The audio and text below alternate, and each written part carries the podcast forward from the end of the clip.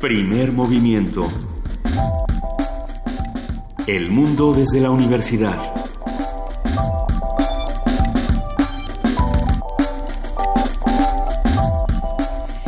Siete de la mañana con cuatro minutos, Luisa Iglesias, ¿cómo estás? Muy buenos días, querida Juana Inés de ESA. Estamos empezando primer movimiento esta mañana con muy buen humor, aunque han pasado tantas cosas esta semana.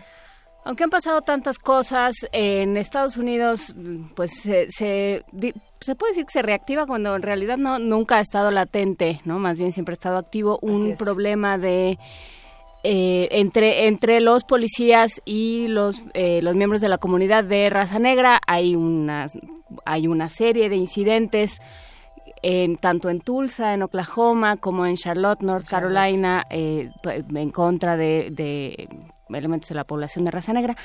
Y escuchaba hoy una entrevista con un, con un economista que decía, a ver, ¿cómo no quieren que haya violencia si de, este, si a pesar de todo y a pesar de todos los cambios y a pesar de todas las políticas que abiertamente han sido para, para emparejar, digamos, a para emparejar económica y socialmente a las razas, bueno, a los miembros que es que ya, ya como nos vino es que cualquier cosa Navarrete que, que, no hay razas, entonces bueno ya, a los individuos de, color negro que de los individuos de color blanco.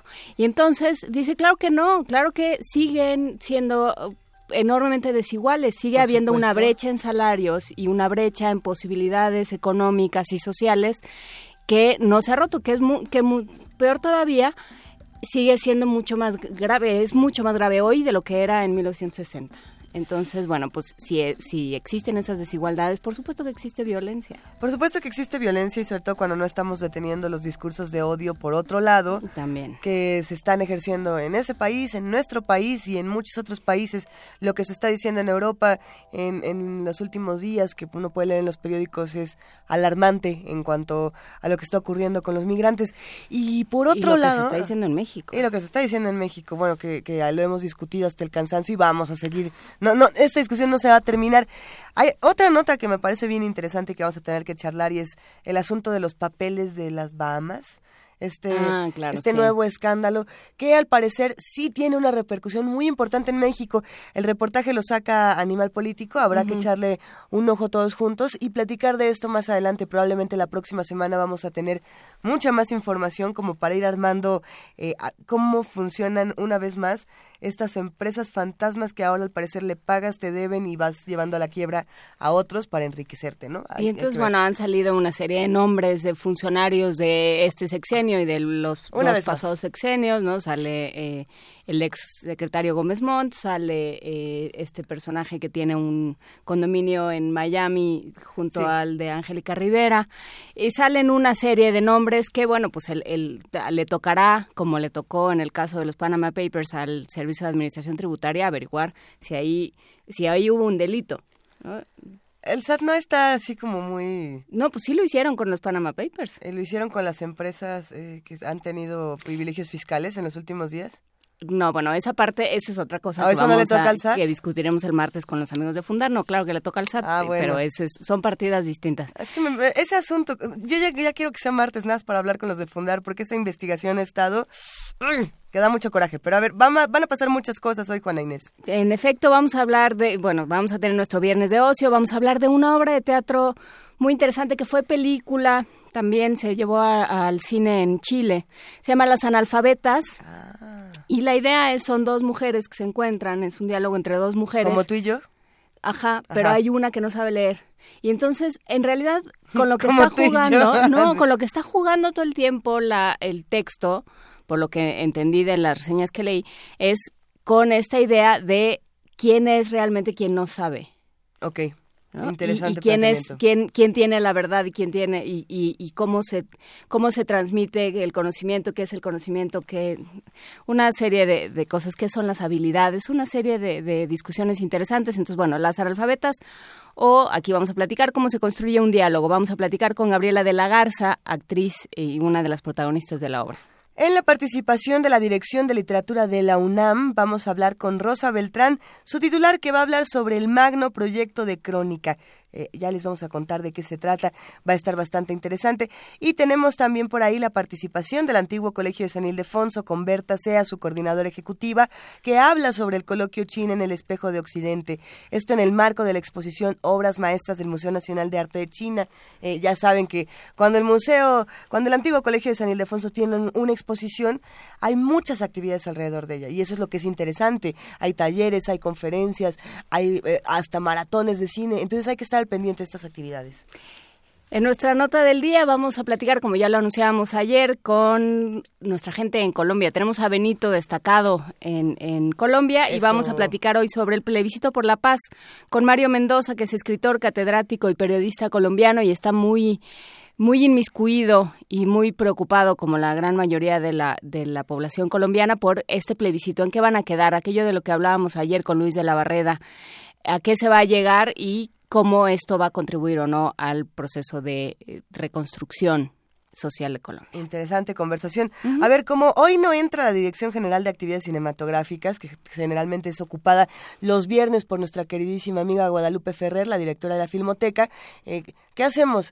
En producción yo digo que tienen ganas de buscar una canción de soundtrack que nos pidan los radioescuchas. ¿Están de acuerdo, producción? ¿Una banda sonora? Una banda sonora. Dicen que sí. Sí, me dijeron que sí.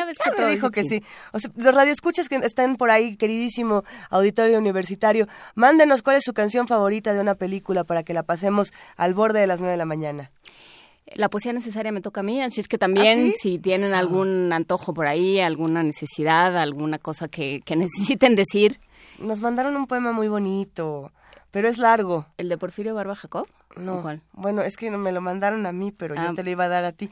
Es ah, un poema que Tom nos Waits... Nos mandaron a ti y a los enanitos a ti, a mí y a todos. A ver, es un poema que Tom Waits le escribe a Keith Richards. Es un poema de rockeros. Pues está muy bonito. Bueno, pásame bueno, ahí te lo dejo a consideración. En nuestra mesa vamos a hablar de cine mudo y musicalización, hablando de música de cine. Eh, ¿Cómo se hace esto? Yo ayer me estaba preguntando, ¿habrá partituras ya fijas? Depende. Depende. En el caso de, lo, de la obra que vamos a hablar el día de hoy, que es la musicalización de Nosferatu, esto por los Sabinos, que son estos integrantes de Santa Sabina, ya sin Rita Guerrero, eh, yo creo que es un acto también de improvisación, ¿no? Ya que ellos tienen esta preparación musical tan fuerte. Pues pero no lo sé, es que hay que ver. lo vamos a platicar. Nosferatu, musicalizado por los Sabinos. Vamos a platicar aquí con Alex Otaola y Poncho Figueroa. Ellos son músicos e integrantes de este grupo Los Sabinos, la ex Santa Sabina. La ex Santa Sabina. Vamos a hablar también con nuestros amigos del Museo Universitario del Chopo. Vamos a hablar con Livier Jara. Ella es de la Coordinación de Artes Visuales y habla sobre los últimos días de Soup, Cosmos and Tears. ¿Qué es esto? Sopa, Cosmos, y, lágrimas. Es como la historia de mi vida una vez más. No sé sopa qué sopa. lágrimas. Ya, una sopita, sí, no, no nos viene mal. La función especial, la Orquesta Lavadero cumple 13 años y vamos a hablar con Jesús Díaz, director de esta orquesta y, que de, y de la agrupación Clown Mexicana. Así es que vamos a tener un viernes de lo más movido. Manifiéstense 55 36 43 39, nuestro Twitter arroba PMovimiento nuestro Facebook Primer Movimiento, nuestro correo electrónico primer movimiento gmail.com. Ay, yo quiero celebrar algo. Bueno, a ver, primero por favor escríbanos, mándenos un abracito, un saludo. Pero como quiero celebrar que ya no tengo esa tos espeluznante, bueno, sí la tengo. Pero ya no está tan mal, ya no está tan peor. Está un poco en orden. Ajá, les quiero leer una nota. Adelante. De, mi, de mis pulmoncitos curados. Hoy se conmemora el Día Internacional contra la Explotación Sexual y el Tráfico de Mujeres, Niñas y Niños. De acuerdo a especialistas, estos delitos se deben enfrentar no solo con acciones judiciales, sino con proyectos de investigación. ¿Eh? ¿Qué tal? Nuestra compañera Dulce García tiene la información. El Instituto de Geografía de UNAM presentó los resultados del inventario de deslizamientos del volcán Citlaltépetl, ubicado en los límites de Puebla y Veracruz. Con la utilización de modelos de regresión logística múltiple, se generaron los mapas de susceptibilidad y de peligros de la cuenca del río Chiquito Barranca del Muerto, ubicado al suroeste del volcán. Gabriel Legorreta, académico del Instituto de Geografía de UNAM, explicó cómo funciona. Se ha iniciado en el volcán Pico de Orizaba un proyecto para realizar la cartografía de deslizamientos en cuencas eh, y esto se hace porque en México no existe en la actualidad inventarios que nos muestren los lugares que son susceptibles a estos fenómenos gravitacionales. Una vez que se tiene este inventario, ya podemos empezar a modelar y poder tratar de hacer predicciones qué sitios son más susceptibles en que se presenten estos procesos gravitacionales. El estudio forma parte del proyecto Evaluación de la susceptibilidad de deslizamientos en terrenos volcánicos, que con la ayuda de la plataforma Regresión Logística Múltiple se puede predecir hasta el 79.8% de los deslizamientos y alertar a la población que vive en los alrededores. Lo que se hace es primero colectar la información existente, yendo a campo eh, con fotografías aéreas, haciendo los inventarios, verificándolos. La segunda etapa es hacer la cartografía ya en lo que son los sistemas de información geográfica y empezar a, alimentar al modelo para hacer la predicción. En una tercera etapa que estamos trabajando es el cálculo de volúmenes. Una vez que tenemos los sitios ubicados, podemos estimar cuánto material se le aporta a los ríos, en este caso, para que produzcan flujos de escombros y que puedan llegar a afectar las zonas más bajas en los valles. El especialista explicó que durante los periodos de inactividad hay pequeños desprendimientos que aportan grandes cantidades de material a los sistemas hidrológicos de los volcanes, lo que aumenta el poder destructivo de los flujos de escombros y lodo. Por esta razón, el investigador indicó que una vez que tienen la información, se le entrega protección civil para que sea esta instancia la encargada de tomar las decisiones sobre las medidas a ejercer en las zonas cercanas al volcán. El académico reveló que actualmente trabajan en el pico de Orizaba y en el Nevado de Toluca, investigaciones donde participan estudiantes que buscan capacitarse en temas geotérmicos. Para Radio UNAM, Isai Morales. Primer movimiento clásicamente reflexivo. 7 de la mañana con 15 minutos y se avecina este momento de nuestra canción para niños, aunque la canción según yo no coincide con el estado de ánimo de este planeta, pero no lo sé. Por eso, es una es un grito de auxilio es inspiracional, es como planeta, tú puedes lograrlo. Es como si, si todos lo pedimos va a suceder. Si todos pedimos un poco de sol, sol, solecito en una de esas. Caliéntanos tantito. Caliéntanos tantito. Va, ¿y para quién está dedicada? ¿Para qué niño, niña mal portado está dedicada? Para todos los que en este momento tienen que salir a la escuela y todavía no acaba de amanecer.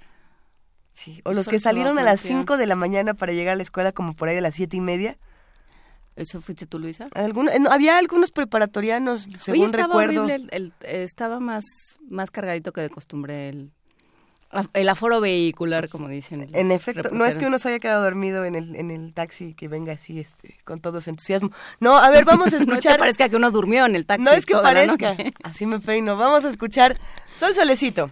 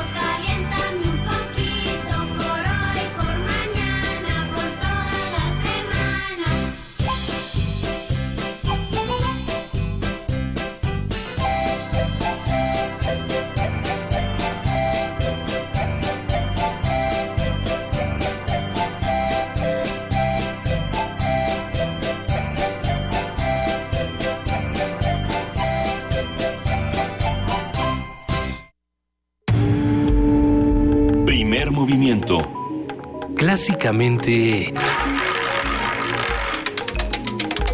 universitario. Viernes de ocio. ¿Cómo superar el dolor y los obstáculos? Este es uno de los cuestionamientos que se plantean en la puesta en escena Las analfabetas, que partiendo de la reflexión femenina expone situaciones cotidianas con mensajes sobre la condición humana y la realidad social de los estados latinoamericanos. Es un homenaje, entre comillas, a la lengua, bueno, es un homenaje, dice la cita, a la lengua castellana y a todas esas personas que han dedicado su vida a la enseñanza. Esto dice la directora Paulina García.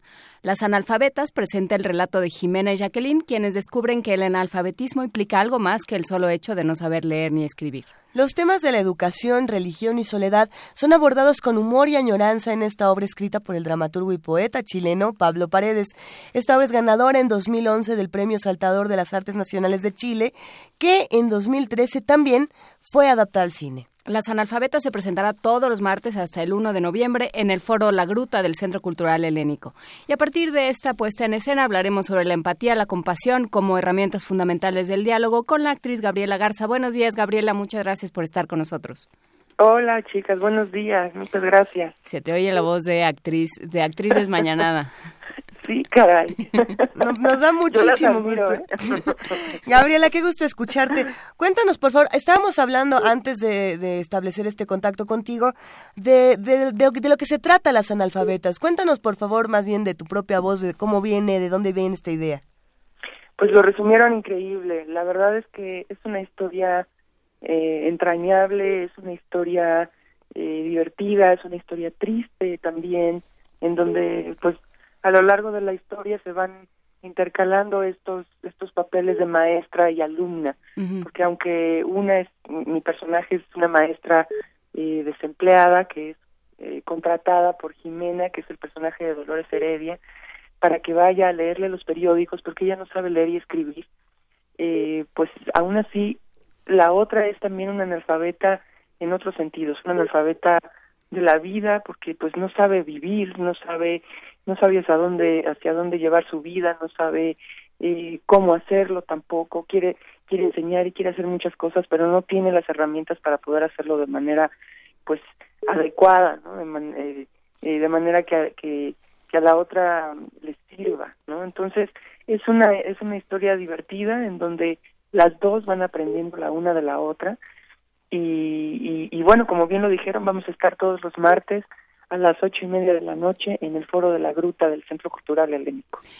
Eh, leyendo las, las reseñas, Gabriela, me, me llamó la atención esta esta posibilidad que abre la que abre el teatro de, de hablar de cosas que nos pasan todos los días, ¿no? De hablar de qué pasa cuando dos personas que, que aparentemente están tan desiguales en, en, en, poder, en capacidades, en lugar en el mundo, se encuentran y dialogan. ¿Qué sucede? ¿Cómo se ve esto en la obra?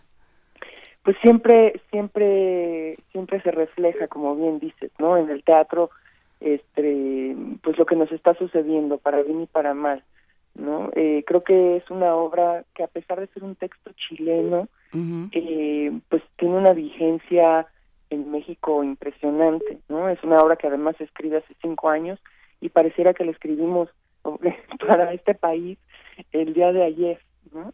Eh, es una historia que, que pues sí, justamente habla, y lejos de ser panfletaria y aburrida y, y demás, habla pues eh, de manera, te digo, divertida de lo que está sucediendo en este país en este momento, ¿no? De, de la, de la falta de oportunidades, de, de las limitaciones que tenemos como, como sociedad, como eh, también en el ámbito de la educación. Em, eh, hablamos de religión, hablamos de, de, pues de un montón de cosas de, de manera eh, pues muy profunda, porque la, la gente sale siempre desmenuzando la obra y se sigue y sigue comentándola ¿no? Eh, y eso es y eso es lo, lo bonito del teatro que, que mueve conciencias y, y transforma a veces sin que la gente se dé cuenta, ¿no? Claro. Gabriela, esta obra chilena, como platicábamos antes de, empezar esta conversación, eh, precisamente ha ganado muchos premios y ha sido adaptada al cine y ha tenido un reconocimiento internacional importante. Eh, ¿Cuáles son los retos entonces cuando tenemos una pieza que en otros países puede ser conocida por muchísima gente y puede tener un éxito eh, avasallador y a lo mejor en México es difícil trasladar las situaciones o trasladar ciertos tipos de juegos en, en cuanto a al texto de, dramatúrgico. Cuéntanos, por favor. Sí, yo hice una, una primer propuesta en cuanto a la adaptación del texto y, y bueno, Paulina García, que es nuestra directora, que es una también actriz chilena maravillosa, eh, ella en, en, en, Chile y también hizo la película, que además tuvimos oportunidad de verla acá en México en, en, un par de ocasiones o, más, incluso en la Cineteca Nacional. Entonces ella se conocía, se, conoce la obra pues con los ojos cerrados, ¿no?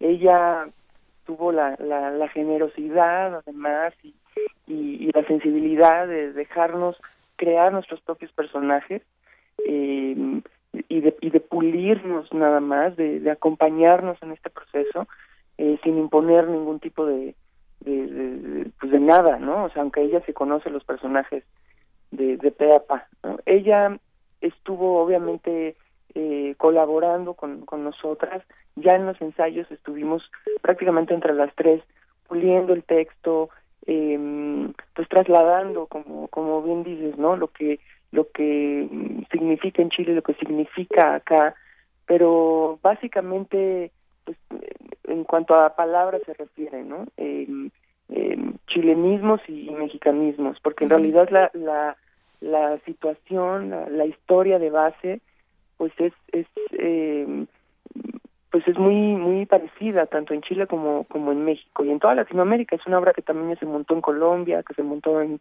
en Ecuador.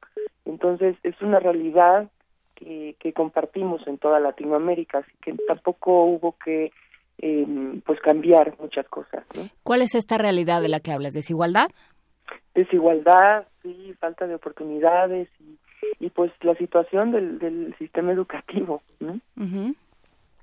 que, vivimos en todos lados. ¿Y quién es tu personaje? Porque hablabas de que era analfabeta eh, de otra forma y tenía ignorancias, digamos, o carencias de otro tipo.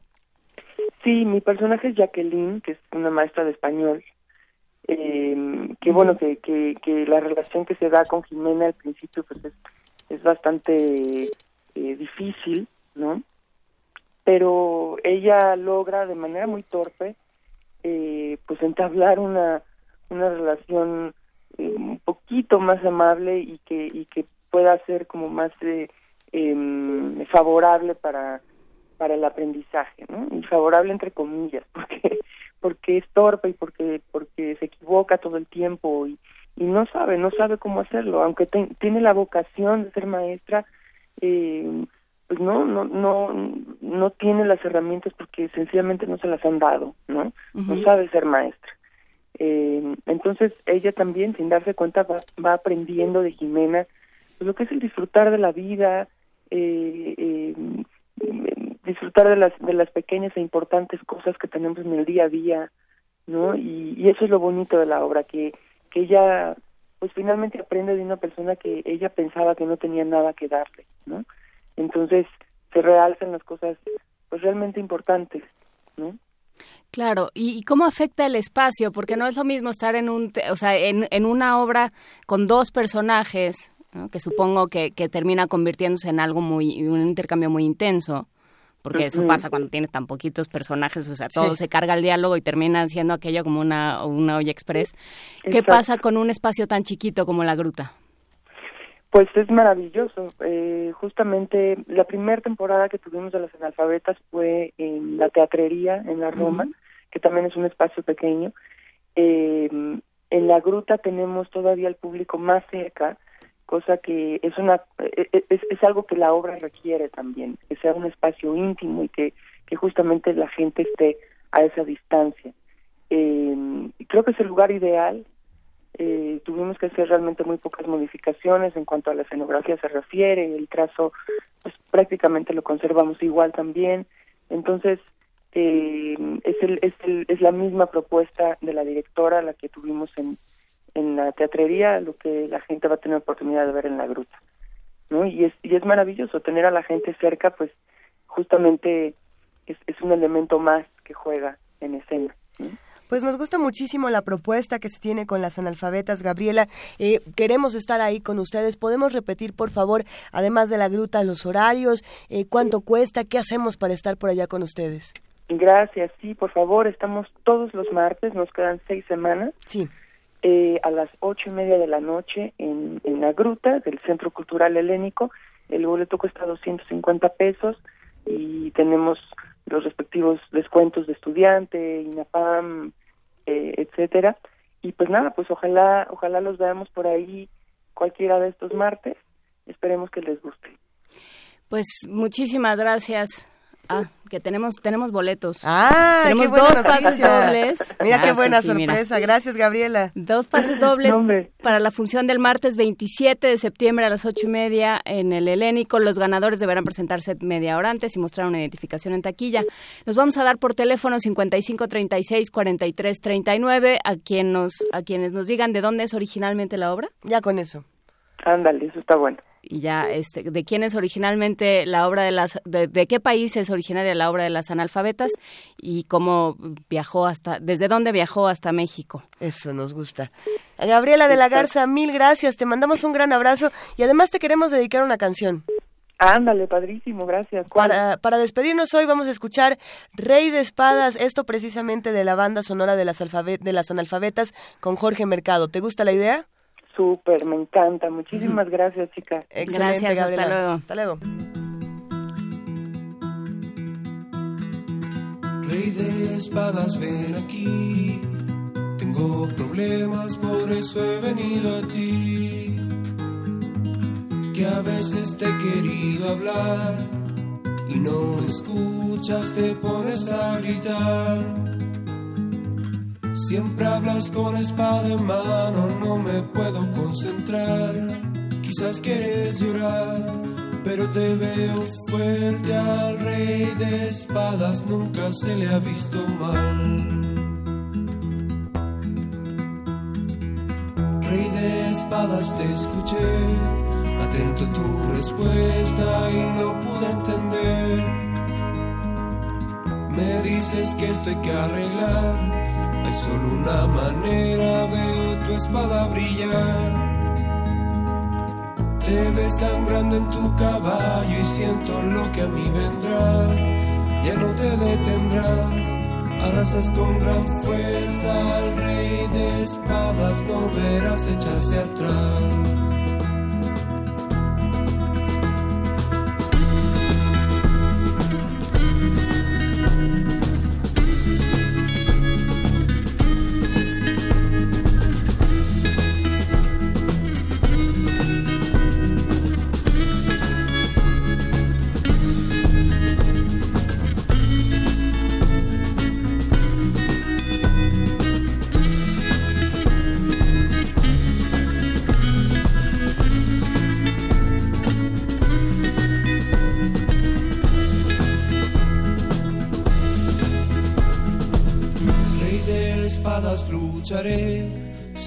Que a mi muerte con fuerza buscaré.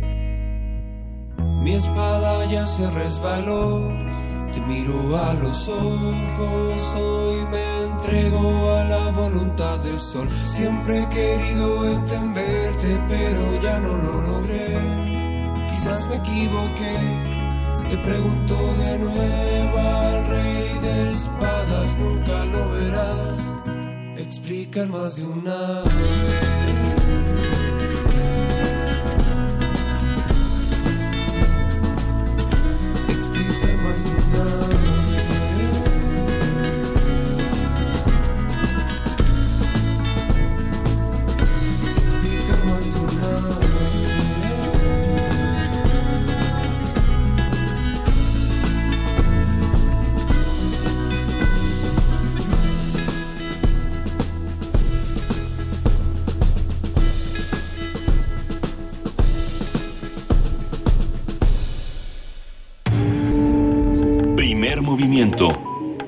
Clásicamente diverso. A ver, ya nos están empezando a llegar recomendaciones musicales de nuestros queridos radioescuchas.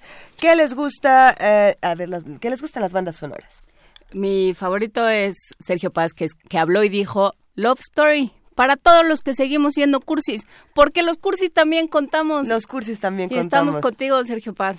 Es una buena razón. Los cursis también contamos. No nos han mandado, no les pedimos que nos dieran razones de por qué querían este no, no, no, su rola darnos, pues la quieren y ya, ¿no? La quieren y ya, pero si se echan una razón tan bonita como esta de los cursis también contamos, se agradece por el puro placer de leer sus bellísimos comentarios.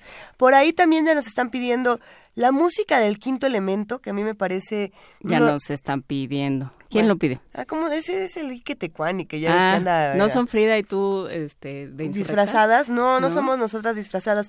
El soundtrack de, del quinto elemento lo hace Eric Serra, si no me equivoco, y tiene mucha música también de Peter Gabriel.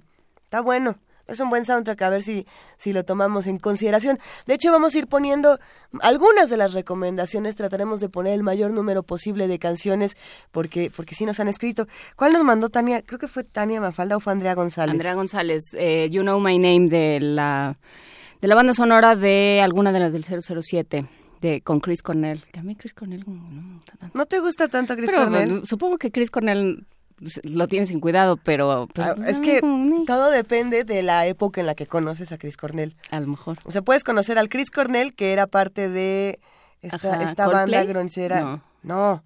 No, no, A ver, en algún momento Chris Cornell fue de Audioslave, pero antes de ser de Audioslave, este es el reto. A ver, a ver, ¿quién sabe? Chris Cornell pertenecía a una banda de grunge de los 90. Les voy a dar una pista. Tenía una canción que se llamaba Spoonman. ¿No? Nadie, ningún ningún querido tuitero nos va a poner a dónde pertenece. Ricardo Guro pide Nancy Sinatra Bang Bang de Kill Bill. Órale, Bang Bang de Kill Bill. Pues como la pide, así como se las ponemos. cosas que no me sé. Venga, Nancy Sinatra, que mejor conocida por sus botas que están hechas para caminar, nos presenta Bang Bang.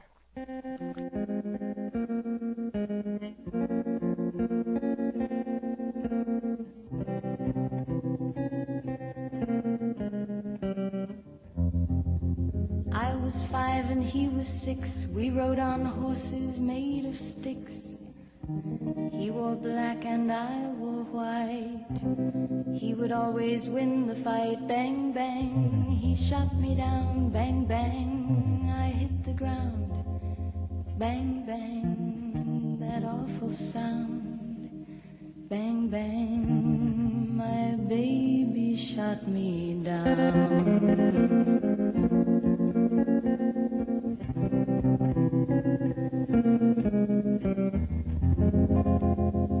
Seasons came and changed the time. When I grew up, I called him mine.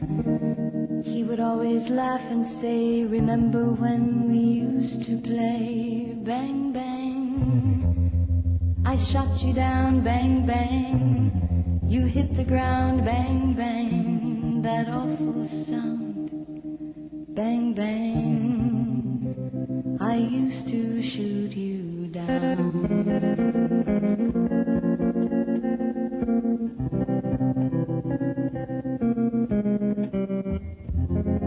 Music played and people sang. Just for me, the church bells rang.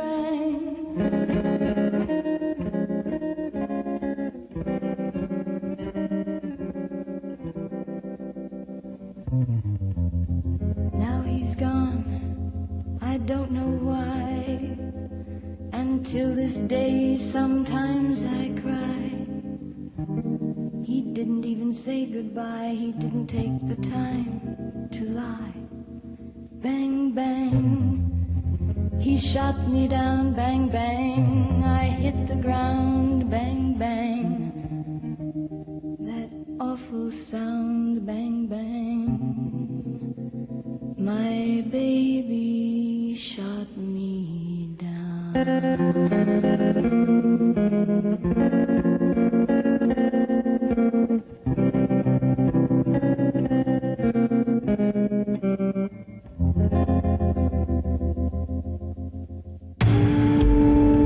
Primer movimiento. Clásicamente... Universitario 7:37 de la mañana y ya nos hablaron para decirnos ya de manera de manera demoledora. que era Soundgarden. Nos da muchísimo gusto que les guste tanto como a nosotros Soundgarden. Lástima que no nos pidieron una... ¿Pero cuáles son? A ver, tarareame algo. Es que no puedo hacerlo, se, se van a burlar de mí. Traemos a Vania. Vania ya recuperó su voz Que, normal. que Vania nos cante, que Vania ¿Te nos acuerdas cante que pasó una. dos días hablando así? Y era francamente muy divertida. Nos gustó Era mucho tu voz, querida. Vania Nucci. No sé quién ha tenido voz más eh, espeluznante en los últimos días con todas estas lágrimas y demás, pero a ver, para todos los que, como como para todos los que nos dijeron Soundgarden, como no se esperaron a que les dijéramos que había un premio de por medio, Les damos permiso de ir a Chapultepec mañana, todos a remar. todos tienen pase, tienen un, todos los que dijeron Soundgarden se llevan su pase para asistir a- al museo. No, porque el chopo sí cuesta o no cuesta. No voy a hacer que yo de Chapultepec, vayan a remar. Chapultepec. No, bueno, ahí también, eso también cuesta. pero- Vámonos todos a un museo que sea gratis mañana. Díganos qué museo es gratis mañana y vámonos todos. Y escuchamos Soundgarden por allá. Es que San Ildefonso tampoco, ¿verdad? Es que tien- tienen una pequeña cuota de recuperación para mantener a los museos en, en el mejor ¿No de habrá los yoga el domingo? No, creo que no hay yoga. En el Chopo estaba esta exposición de la que precisamente estamos hablando, esto de Subcosmos and Tears, que tiene que ver mucho con, con Burroughs, con Hendrix, con Bukowski. Es una exposición que les va a gustar muchísimo, aunque estamos haciendo la broma de, de qué es esto de sopa, cosmos y lágrimas.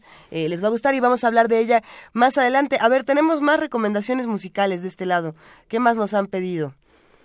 Mm, Vamos a ver, vamos a ver, estamos en eso. Nos han pedido eh, Vicky eh, Barcelona, de Vicky Cristina Barcelona, algo de Donny, Donny Darko, pero no sabemos... No sabemos cuál. Podemos atinar más o menos cuál de Donnie Darko estarán pidiendo, porque Donnie Darko es uno de esos soundtracks eh, que representaban a los 80. Tenía, la, la década de los 80 tenía Pet Shop Boys, tenía Tears for Fears, tenía Depeche Mode, tenía... eh, ay, este cover... ay, tiene muchísimas muy buenas. ¿Cuál, ¿Cuál de Donnie Darko? Mientras nos piden la de Donnie Darko, a ver, está una recomendación para la niña Amalia. Para la niña Amalia Fernández que viene en el tráfico, pero que de todas maneras alcanza a tuitear. ¿Qué nos pidió? Nos pidió una que, que va a de una película que va a pegar de Simon and Garfunkel y de por supuesto de la banda sonora de la película El Graduado y si usted recuerda, ¿es Anne Bancroft? Sí, sí, sí, sí. ¿O ¿Sí, no? usted? No, sí. ¿Es Anne quiero- Bancroft? A ver, ahorita lo El buscamos. Graduado creo que sí y, y, y este muchacho Dustin Hoffman, cuando todavía era un muchacho Dustin Hoffman. Mrs. Robinson con Simon and Garfunkel.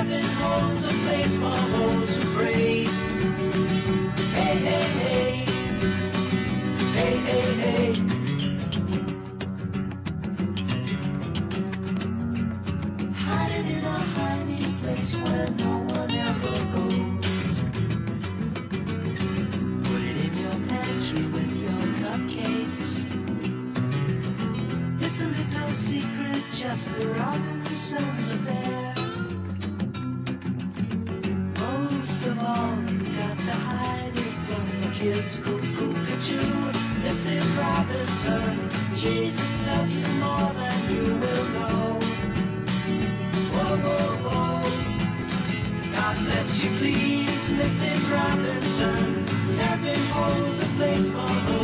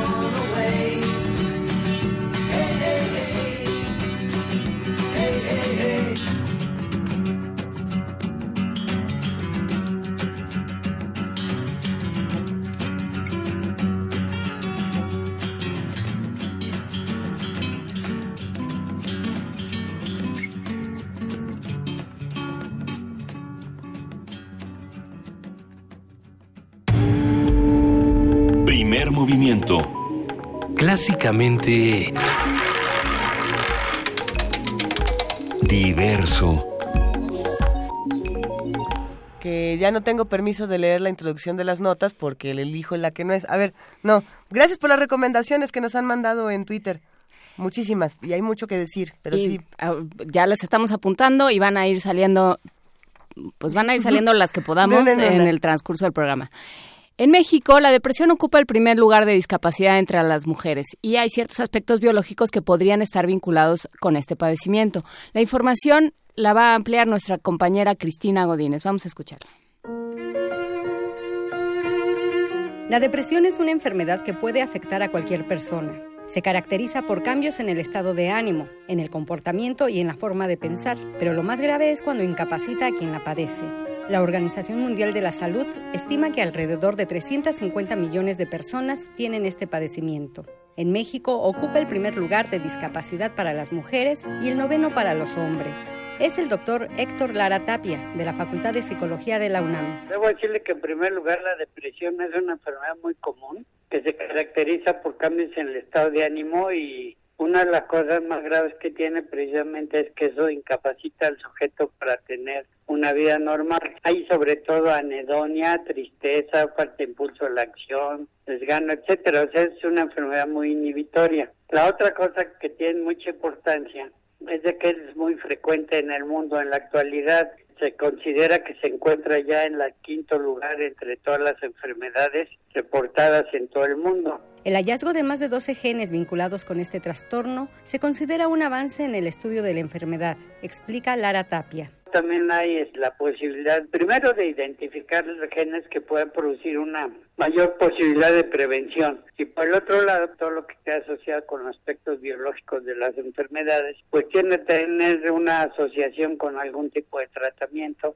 Ahorita lo que tiene que ver más que nada con la respuesta a fármacos que puedan encontrarse y por el otro lado para un futuro que no está tan lejano, pero es el caso de la ingeniería genética en la cual ya se pueden modificar o incidir sobre este tipo de genes para prevención de las enfermedades. Aunque el factor genético de la depresión ya se conocía desde los años 50, nada más que estaba muy asociado a un tipo de depresión psicótica, o sea, el de la enfermedad bipolar, y en algunos otros factores de depresiones orgánicas que tienen que ver con factores hormonales sobre todo. El descubrimiento es un avance para el conocimiento de los fundamentos biológicos de la depresión y para el desarrollo de nuevos fármacos y tratamientos. Para Radio UNAM, Cristina Godínez.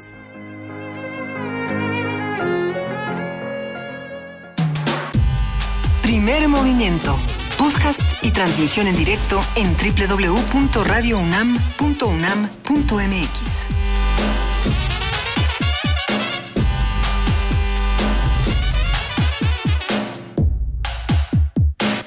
muchas de las películas que hemos mencionado esta mañana gracias a la música, miren cómo vamos a hacer un, triple salto mortal. A ver, pasamos del soundtrack a la película, de la película al guion y de que el guion sale de los libros de los que a veces eh, aparecen muchas de estas de estos emblemas cinematográficos. Para hablar de cómo la literatura eh, se mezcla con absolutamente todas las cosas y es la base fundamental para muchos de nosotros de las manifestaciones artísticas. Ya se encuentra en la línea la doctora Rosa Beltrán, titular de la Dirección de Literatura de la UNAM. Querida Rosa, buenos días, ¿cómo estás? Hola, ¿cómo estás, querida Luisa? ¿Cómo estás, Juan Inés? Buenos días. Acá andamos con mucho gusto ¿Cómo de va escucharte. todo, Rosa? ¿Cómo va la crónica? Va, va. Cuéntanos cómo va la crónica. Va muy bien. La crónica de los días eh, en la Dirección de Literatura va muy bien porque eh, estamos aprovechando esta, este mes patrio ahora para anunciar eh, unos libros que vamos a tener ya próximamente a la venta y que hemos venido trabajando durante varios años y que son justamente el rescate de crónicas de México en el siglo XIX a cargo de Gustavo Jiménez. Y es un eh, libro delicioso, es una antología deliciosa porque, eh, bueno, en primer lugar, eh, la crónica es, junto con el teatro de evangelización, el género de más larga tradición en nuestro país. Y eh, las crónicas de soldados y misioneros que, que llegaron primero observan, anotan, comparan, eh, inventan incluso la fama de las acciones de quienes las escriben. Las leemos ahora como ficción, sin embargo, en su momento, pues fueron escritas con el espíritu con el que se escriben las crónicas ahora, es decir, se trata de eh, el testimonio de acontecimientos reales en tiempo real, pero vistos desde eh, un observador. Así que podríamos decir que en cierta en cierto sentido la crónica es de quien la trabaja, porque la crónica es el punto de vista del que la escribe, por más objetivos que sean los hechos. Claro. El haber leído estas crónicas eh, de conquista y después eh, el teatro evangelizador nos permitió primero llegar a la crónica moderna, a la crónica que se va a difundir en los periódicos en el 19 y la crónica contemporánea, y también a, a entender la pintura mural, por lo que va, a, lo que tiene que ver con el teatro de evangelización. Eh, pues en cuanto a la crónica del siglo XIX que nace en los periódicos, hay algo muy interesante para comparar con la época actual cuando leamos este libro, del que les voy a decir después eh, cuáles son algunas de las crónicas que contiene. Una de ellas es pensar que en el siglo XIX el periódico, la prensa, es la que es testigo de su tiempo. Eh, los libros son muy caros, pero los papelitos volantes y la prensa son accesibles a quienes saben leer. Tal vez hoy son las redes sociales ese testigo de nuestro tiempo. Entonces eran los diarios, la tribuna donde se debatían tanto eh, las costumbres de la época como los diarios políticos y artísticos.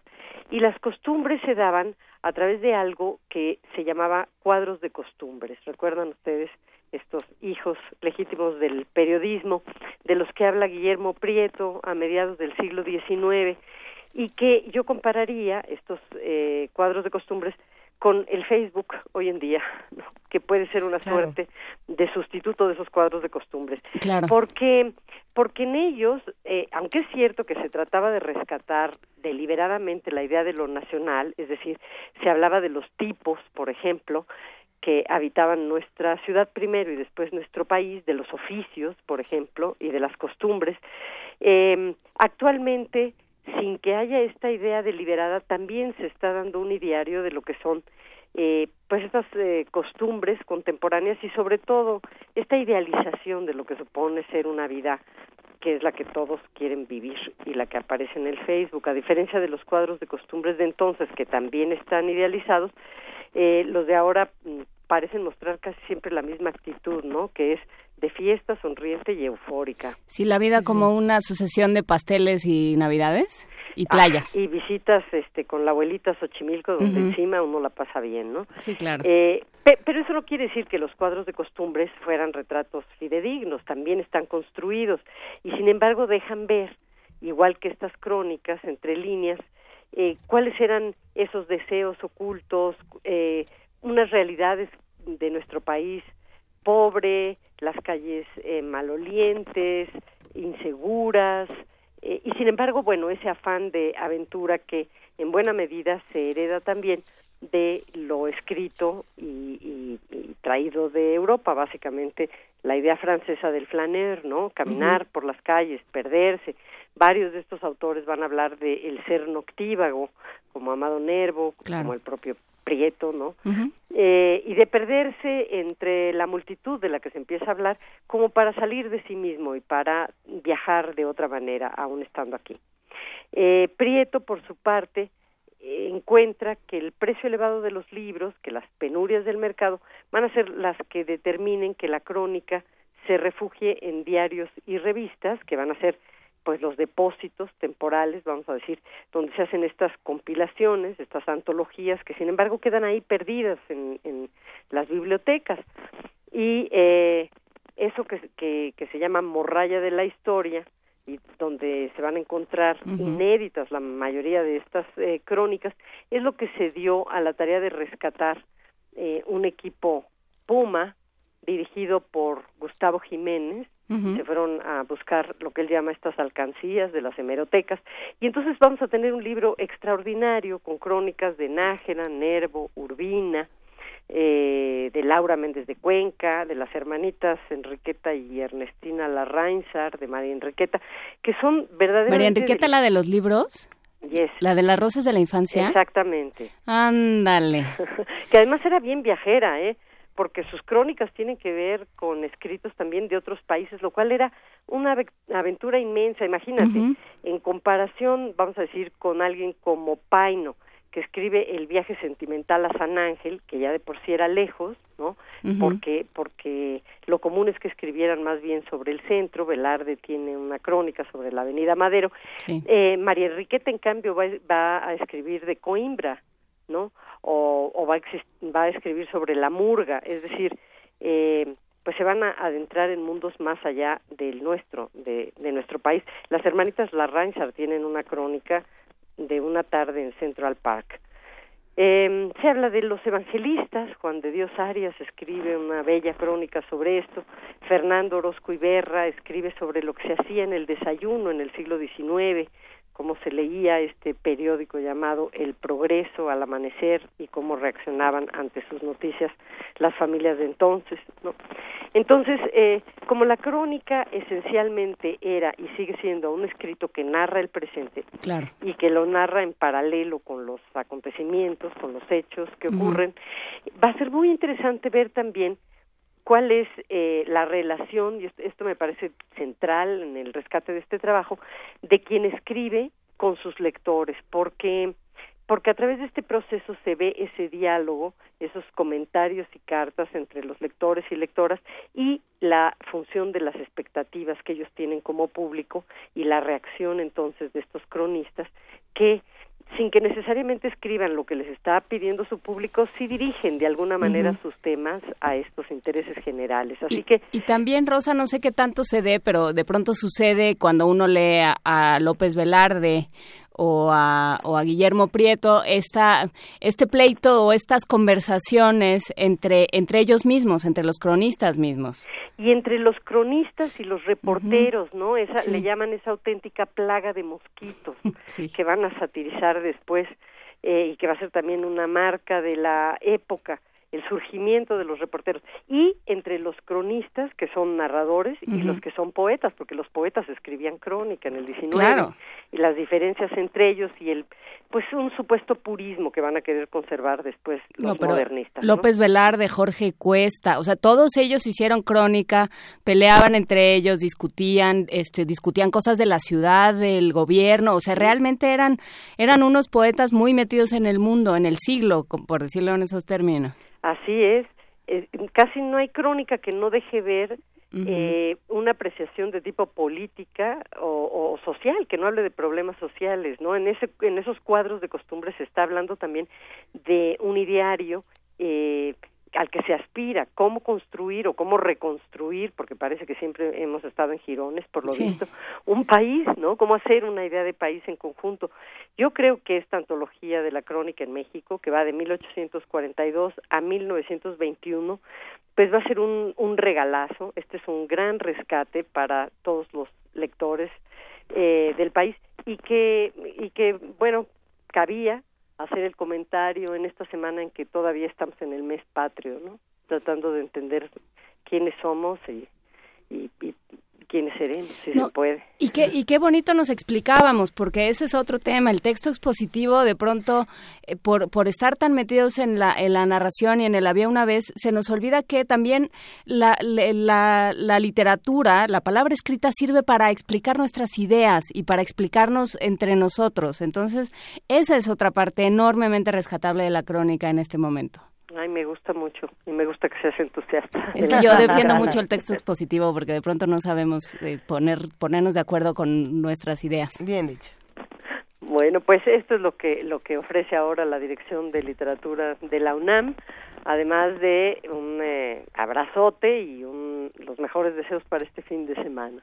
Pues lo mejor para ti también, Rosa Beltrán, Gustavo Jiménez, las crónicas del siglo XIX. Muchísimas gracias por traerlo a esta conversación y por traer la crónica y la literatura a nuestra mesa y a nuestra conversación. Gracias, Rosa Beltrán. Gracias a ustedes y a nuestros radios. Abrazote, Un abrazo. Rosa. Un abrazo. A ver, vamos a escuchar una canción para despedir esta primera hora, pero antes de hacerlo tenemos unos pases que les vamos a regalar, querida Juana Inés, ¿qué vamos Sí, a hacer? tenemos cuatro pases dobles para el partido de, americano, del fútbol americano. Ah. Los Pumas de Ciudad Universitaria contra los Leones de la Náhuac van por teléfono 55 36 43 39 con que, que digan quiero gol de campo. Quiero gol de campo y que nos expliquen qué significa eso. No es cierto, bueno, con, que, con que digan quiero gol de campo. ¿En qué momento se pueden anotar cuatro, Ah, es que cuatro la- puntos? yo sí necesito que alguien se siente conmigo. A mí me encanta el americano, pero hay todavía cosas que me Que me nos diga trabajo. voy a salir de la bolsa de protección. Ándale, ándale, eso me gusta más. Vamos a escuchar para Sergio Paz, que nos lo pidió y que es un cursi redento como nosotros, el tema de la película Love Story de Francis Lai de 1970. Muchas gracias.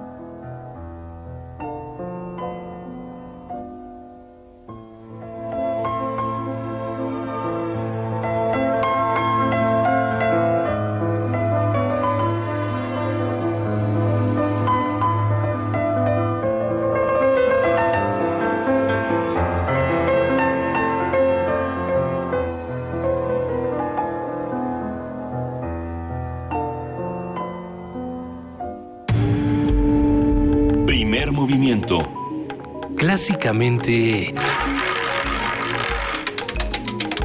Incluyente.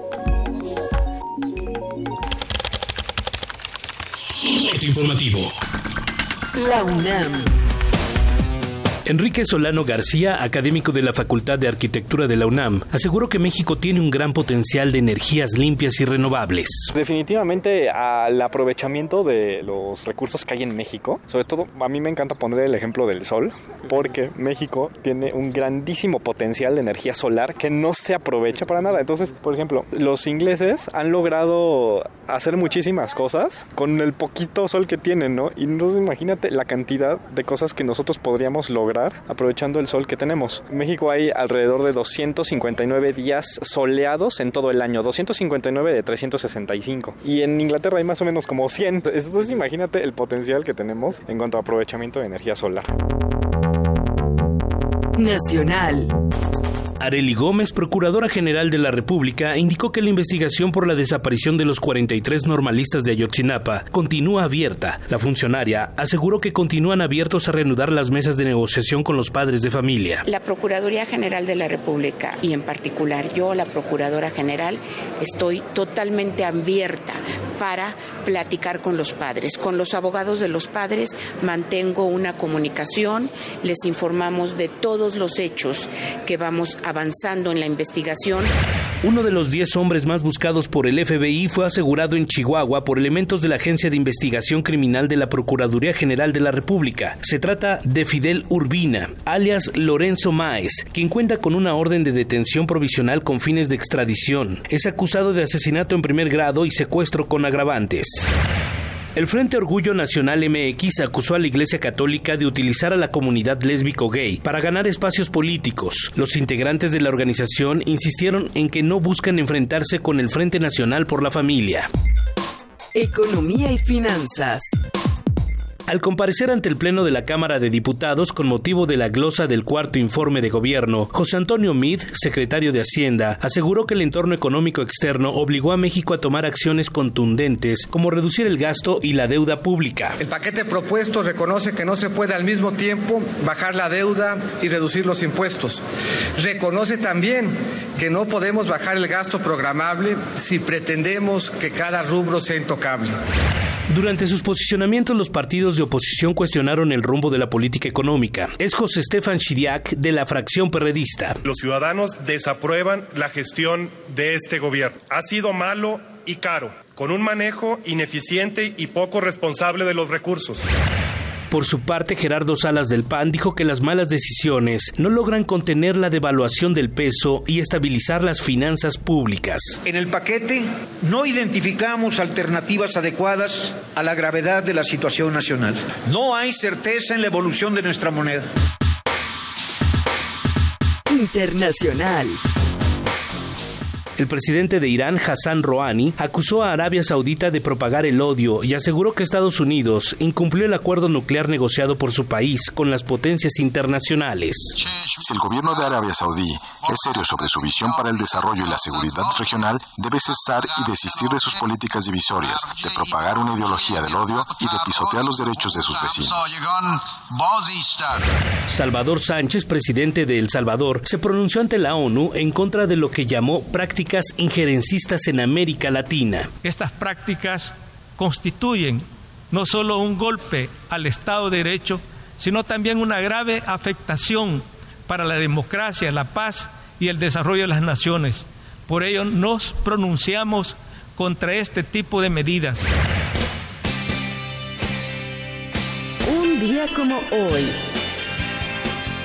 En 1949 nació el cantante estadounidense Bruce Springsteen. Es considerado uno de los artistas más exitosos de la música rock, con ventas que superan los 120 millones a nivel mundial. The Ties That Bind y Born to Run son algunas de sus obras más conocidas.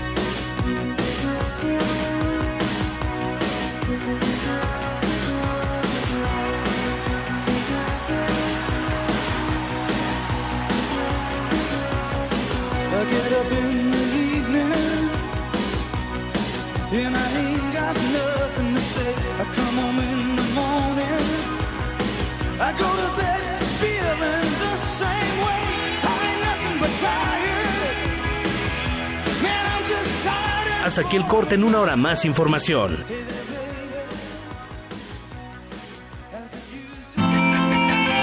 Radio UNAM. Clásicamente informativa. Primer movimiento. Clásicamente...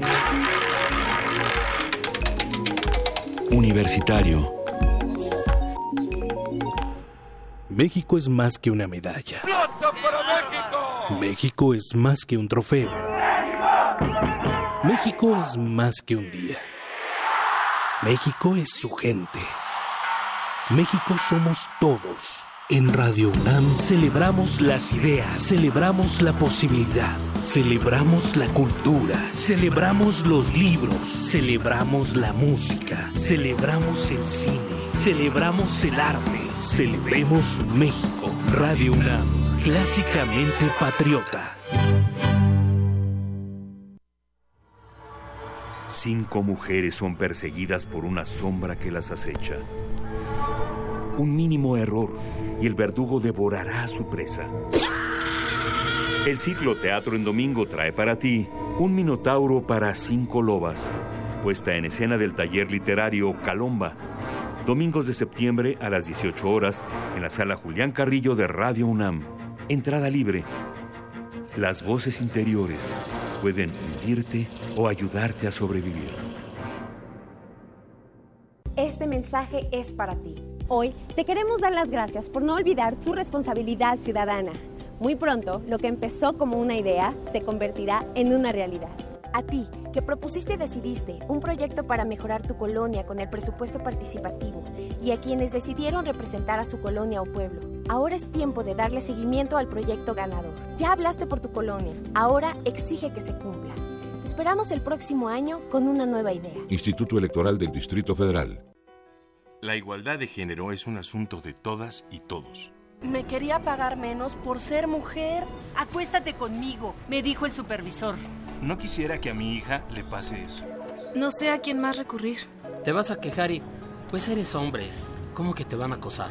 Fui a presentar mi queja y me dijeron, pues mira cómo te vistes. Universidad Nacional Autónoma de México. He for She, ONU Mujeres. Respaldamos la igualdad de género. Búscanos en redes sociales, en Facebook como Primer Movimiento UNAM y en Twitter como P Movimiento o escríbenos un correo a primermovimientounam@gmail.com. Hagamos comunidad. Entonces lo que pasó durante la primera hora de primer movimiento para los que acaban de llegar durante esta segunda hora a las 8 de la mañana con 9 minutos, es que estábamos jugando a los soundtracks, estábamos jugando a qué canciones nos gustan y las íbamos poniendo como en una suerte de complacencia. Muchos fuimos los que dijimos que nos gustaba Soundgarden. Voy a llegar a algún sitio, ¿eh? No crean que esto es así un mapa de, de, la nada. Dijimos que nos gustaba Soundgarden y que queríamos ir a un museo todos juntos a celebrar. ¿A dónde nos vamos, Juana Inés? Nos podemos ir a San Ildefonso, donde ahorita está China. Por, ejemplo. China está contenida en San Ildefonso de muchas maneras. Y para platicarnos de ello ya está en la línea Berta Sea, coordinadora ejecutiva.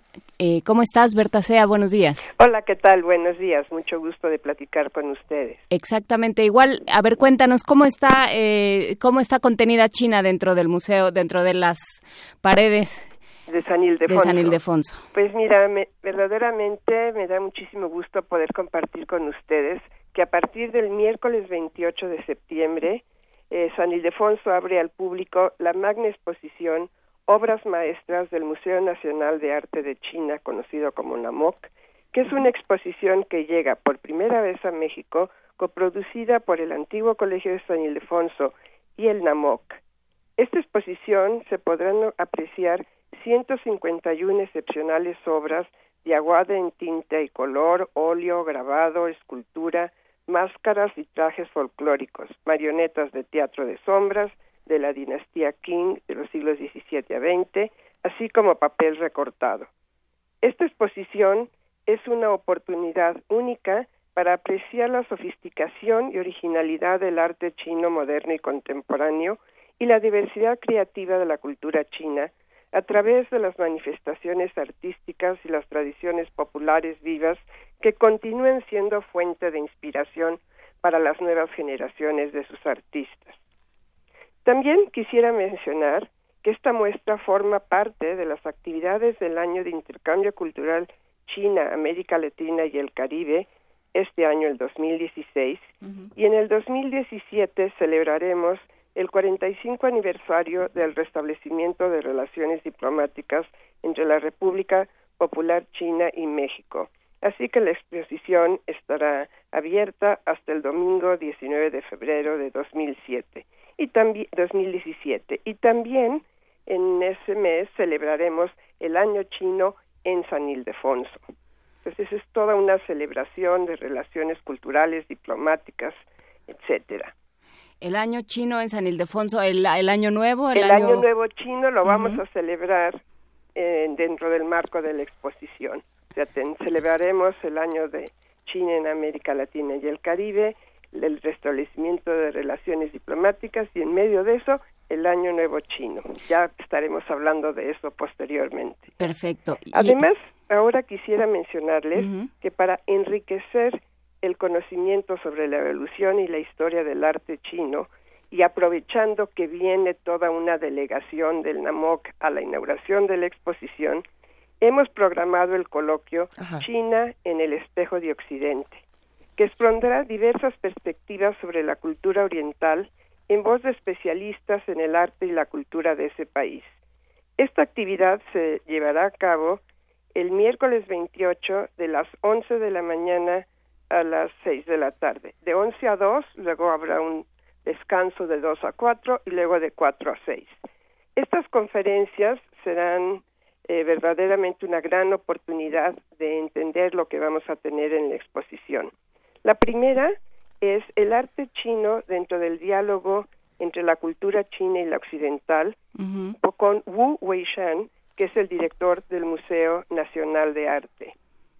Él abordará el desarrollo del arte chino en el intercambio de China y Occidente, tomando como ejemplo su museo, o sea, el NAMOC. A las 12 horas, el doctor Shan Hui, que es doctor en Historia de Arte, presentará la ponencia La vitalidad, tradición y modernidad en las bellas artes de China en la era de la globalización. A las 13 horas, la antropóloga Silvia Seligson, curadora del Museo Nacional de las Culturas en México, presentará la ponencia Idea y símbolo en la pintura china, en la que hablará sobre la relación que mantiene el arte chino con las ideas acerca de la vida y la muerte y la armonía del ser humano con el mundo natural y el divino.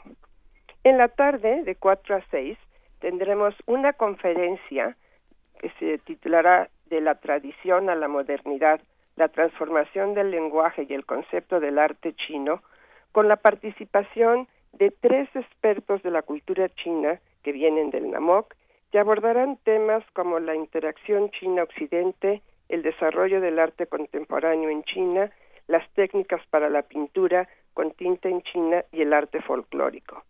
Y para terminar, tendremos dos académicos de la Academia Nacional China de Artes y de la Academia, y Nacional que impartirán la conferencia conjuntamente Herencia e Innovación, la pintura al óleo y la pintura gombi en el desarrollo contemporáneo.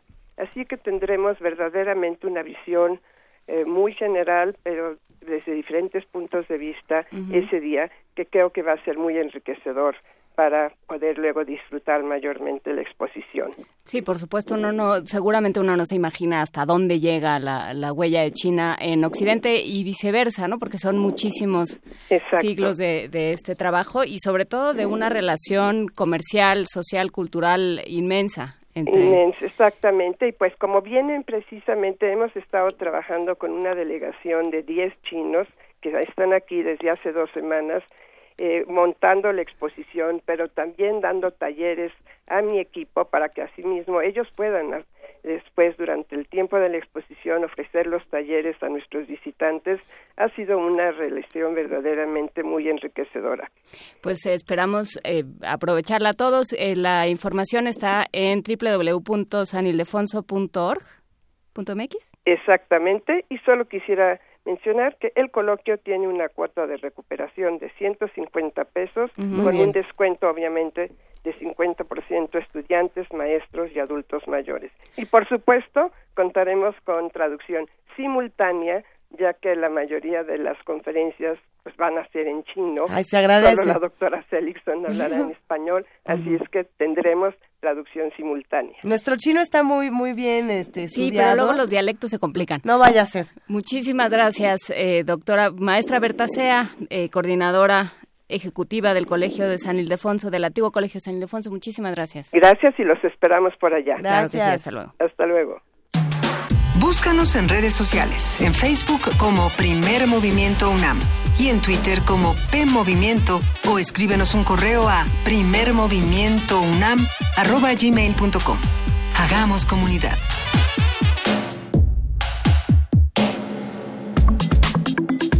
Nota del día.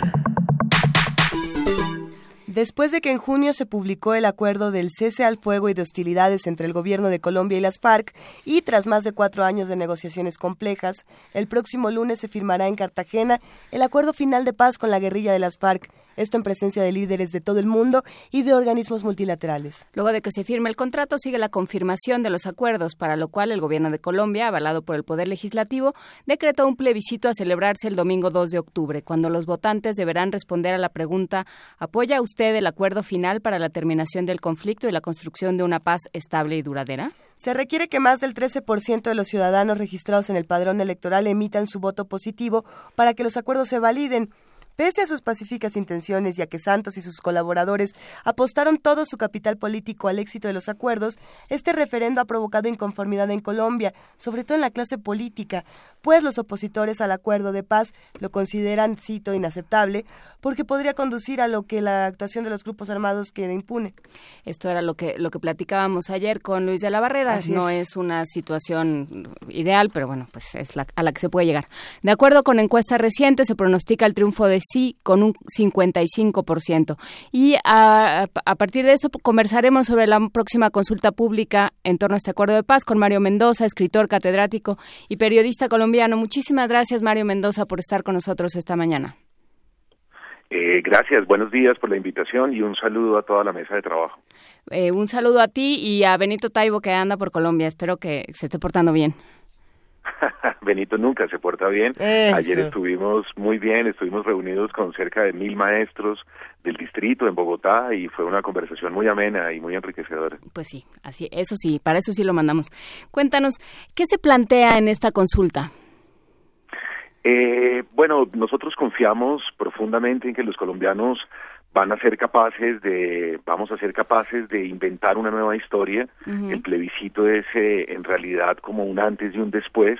Es perfectamente comprensible que haya desacuerdos, perfectamente comprensible también que haya eh, de alguna manera sospechas o recelos, pero yo creo que por encima de esas diferencias, yo creo que tenemos que entender que los dos bandos en conflicto son en realidad ambos los dos eh, financiados de alguna manera por el narcotráfico, cuando nosotros en Colombia intentamos llegar hasta donde eh, estaban eh, permeándose los dineros de los carteles, no hay que olvidar que nosotros llegamos hasta el ministro de Defensa, que en su momento era Fernando Botero hijo, y llegamos hasta la misma casa de Nariño, hasta la casa presidencial, eh, que era Ernesto Samper, que se llamó el proceso 8000.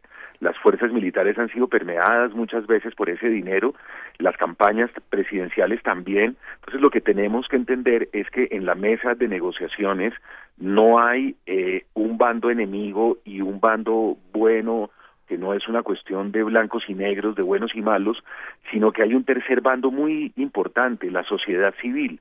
Esos dos bandos que están allá en conflicto, ambos eh, han violado los derechos humanos, ambos han efectuado terrorismo, terrorismo de Estado o terrorismo en el caso de las FARC, y lo más importante es que nosotros tenemos que pronunciarnos para legitimar nuestra voz. Ese, ese tercer bando, que es la sociedad civil, es la que debe presionar para que los dos actuantes se sigan sentando, sigan conversando y respeten los acuerdos a los cuales llegaron en estos cuatro años de diálogo. ¿Cómo se llega a este a este momento, digamos, cómo porque creo que eso que apuntas es interesante, no, no, aquí no hay buenos y malos, aquí hay este unos que financiados por el narcotráfico actuaron desde el poder y otros que actuaron desde la periferia, pensemos, ¿no? Este entonces, ¿cómo entró la sociedad civil como una tercera fuerza? ¿Así fue? ¿Y cómo fue? Eso es, claro, eso es lo que estamos eh, intentando legitimar este 2 de octubre. Ha sido un proceso lento, parsimonioso, desde las universidades, desde las casas de la cultura, desde las bibliotecas públicas, desde la cátedra universitaria, desde el periodismo. Yo creo que muy lentamente, poco a poco, se va descubriendo esa fuerza, ese, ese es el bando que paga los impuestos, ese es el bando que se levanta a trabajar todos los días. Nosotros no hemos empuñado armas, nosotros no hemos expropiado campesinos, nosotros hemos sido de alguna manera el bastión moral de la nación. Eso es, eso es muy difícil de entender porque muchas veces eh, parte de la, de la misma sociedad civil cae en la trampa de ser cooptada por uno de los bandos. Entonces eh, sale alguien, por ejemplo, y ataca solo a las FARC. Eh, están en su derecho, por supuesto. Las FARC han sido grandes violadores de derechos humanos, tuvieron campos de refugiados en la mitad de la selva, atentados, etcétera. Eh, y por el otro lado hay otras personas que atacan a las fuerzas militares y a las violaciones sistemáticas, sobre todo en su complicidad con los paramilitares. No hay que olvidar que en Colombia se exterminó a todo un partido político, la UP, la Unión Patriótica, y que son cerca de tres mil, casi cuatro mil personas y algunos, algunas estadísticas hablan de cinco mil y más de cinco mil personas asesinadas en Colombia solo por sus ideas políticas. Entonces, lo que hay que entender es que esos dos bandos no deben cooptarnos y que nosotros somos los que tenemos que presionar. Así fue también en los procesos de paz en Centroamérica, así fue también en Irlanda, en África, y es que se trata que esa sociedad civil mantenga una, una, una presión permanente. Eso es lo que está en juego el 2 de octubre y esperamos que que el sí triunfe, por supuesto, que sería como de alguna manera el éxito de ese trabajo mancomunado de tantos años. Desde los medios de comunicación y desde las redes sociales, ¿cómo se está viviendo toda esta, toda esta información y cómo se está llegando al 2 de octubre? Es muy, es muy polarizada la, la posición. Hay unos, hay unos, eh, digamos, de alguna manera hay unos radicales eh, a favor total del proceso, pero que también desconocen los derechos de los que tienen de alguna manera una voz disidente. Hay gente que tiene todo el derecho de estar en contra, es una es una democracia. Esa esa posición radical tampoco tampoco es conveniente.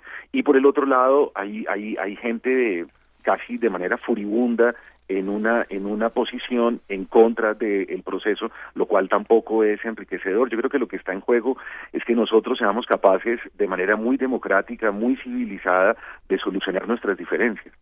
Claro, eh, lo que yo escuchaba de una de, algún reportero decía es que el problema es que está dividiendo a las familias de parte a parte, ¿no? O sea, eh, las familias mismas a la hora de sentarse a la mesa tienen estas discusiones encarnizadas entre los que están a favor del sí y los que quieren el no, por, e, por esta idea de necesitamos justicia y necesitamos algún tipo de retribución.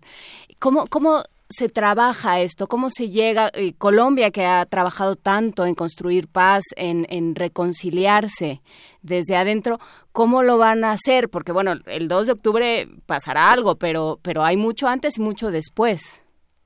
Así es, así es, va a ser muy difícil, hay una enorme polarización, pero yo creo que por encima de la polarización esperamos que triunfe la idea de, reinventar un pueblo y de reinventar una nación.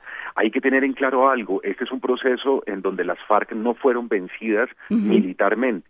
es, es muy difícil eh, vencer eh, ejércitos nómadas. Eso fue lo que sucedió, por ejemplo, en Vietnam el mejor ejército del mundo, que eran los Estados Unidos, fueron vencidos y fueron derrotados por unas guerrillas móviles que estaban en la mitad de toda la jungla.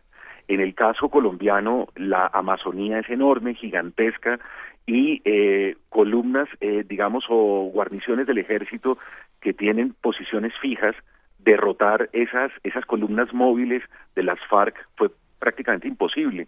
El expresidente Uribe, que estuvo ocho años en el poder, lo intentó con ahínco, con una dedicación extrema y sin embargo no fue posible. Entonces cuando las FARC llegan a las mesas de a la, a la mesa de negociación en La Habana eh, no llega vencida militarmente. Si así hubiera sido, nosotros como sociedad civil podemos imponer todas las cláusulas que nosotros hubiéramos deseado y que considerábamos justas pero pero pero es una negociación con un ejército que está en igualdad de condiciones dentro del diálogo. Entonces toca partir de ahí y por eso se armó la justicia transicional y por eso también de alguna manera hay un marco específico para para la paz con ellos.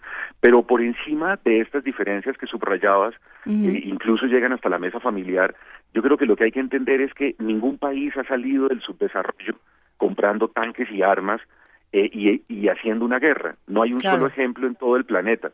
No hay nadie que nos pueda decir que comprando AK-47 o fusiles Kalashnikov es posible salir del subdesarrollo. La única manera para salir del subdesarrollo es educación y cultura. La, la guerra en Colombia es muy costosa. Nosotros invertimos muchísimo dinero en ella. Por ejemplo, te doy un dato eh, el último bombardeo que se llevó a cabo eh, por las fuerzas militares colombianas, por la Fuerza Aérea Colombiana, eh, costó 22 mil millones de pesos colombianos. Eh, en cifras internacionales, en dólares, ahora no, no alcanzo a hacer la conversión, pero, pero es algo demasiado costoso. Es algo que es un dinero que no tienen, digamos. Claro, son varios, digamos, son varios millones de dólares. Digamos, un millón de dólares son tres mil millones de pesos. Entonces te podrás imaginar que son cerca de siete millones de dólares en el último bombardeo y duró un minuto. Es decir, nosotros nos gastamos 7 millones de dólares en un minuto en el último bombardeo porque las bombas son muy costosas. Eh, un, un helicóptero, por ejemplo, Black Hawk, que es el que se usa en contraguerrilla, son helicópteros de 28 millones de dólares. Si todo ese dinero se fuera para educación, para tasas de maestrías, educación pública, doctorados en el extranjero para nuestros muchachos, etcétera, nosotros despegaríamos a una velocidad alarmante. De eso se trata todo este proceso y ese es el proyecto que está llevando a cabo y por eso las palabras del presidente Santos en el último discurso ante Naciones Unidas esta semana. Tienes mucha razón, Mario, pero ahí hay algo que me interesaría preguntarte. Eh, ha durado tanto tiempo este conflicto que para muchos se ha vuelto eh, una manera eh, constante de, llevar a cabo las cosas. Y con esto a lo que me refiero es qué va a pasar después del 2 de octubre. Eh, ¿quién, va, ¿Quién va a encargarse de, ir solucionando paso a paso o ir reestructurando paso a paso todo lo que está ocurriendo en Colombia? Sí, eso, eso, es, eso está por verse. Yo creo que esa es una de las grandes, de los grandes interrogantes que nosotros tenemos. Pero como te decía eh, Colombia ha tenido como una enorme experiencia en el dolor y en el sufrimiento, pero también una enorme experiencia en, en la resistencia. eh, ahora ustedes, todo el pueblo mexicano que es tan cercano a nosotros, están pasando por unos momentos muy difíciles y de alguna manera son también como un espejo. Nosotros somos dos países que tenemos como, como unas imágenes especulares que nos complementan. Nosotros pasamos por ahí, nosotros pasamos de alguna manera por ese conflicto con los carteles, por la corrupción política, por la corrupción también de los de los medios comunicativos, etcétera, y la única manera es empezar a, defender desde la cátedra desde eh, los muchachos en las escuelas, desde los trabajos más ínfimos, desde las columnas de prensa, empezar a defender de alguna manera ese concepto de ciudadanía libre e independiente.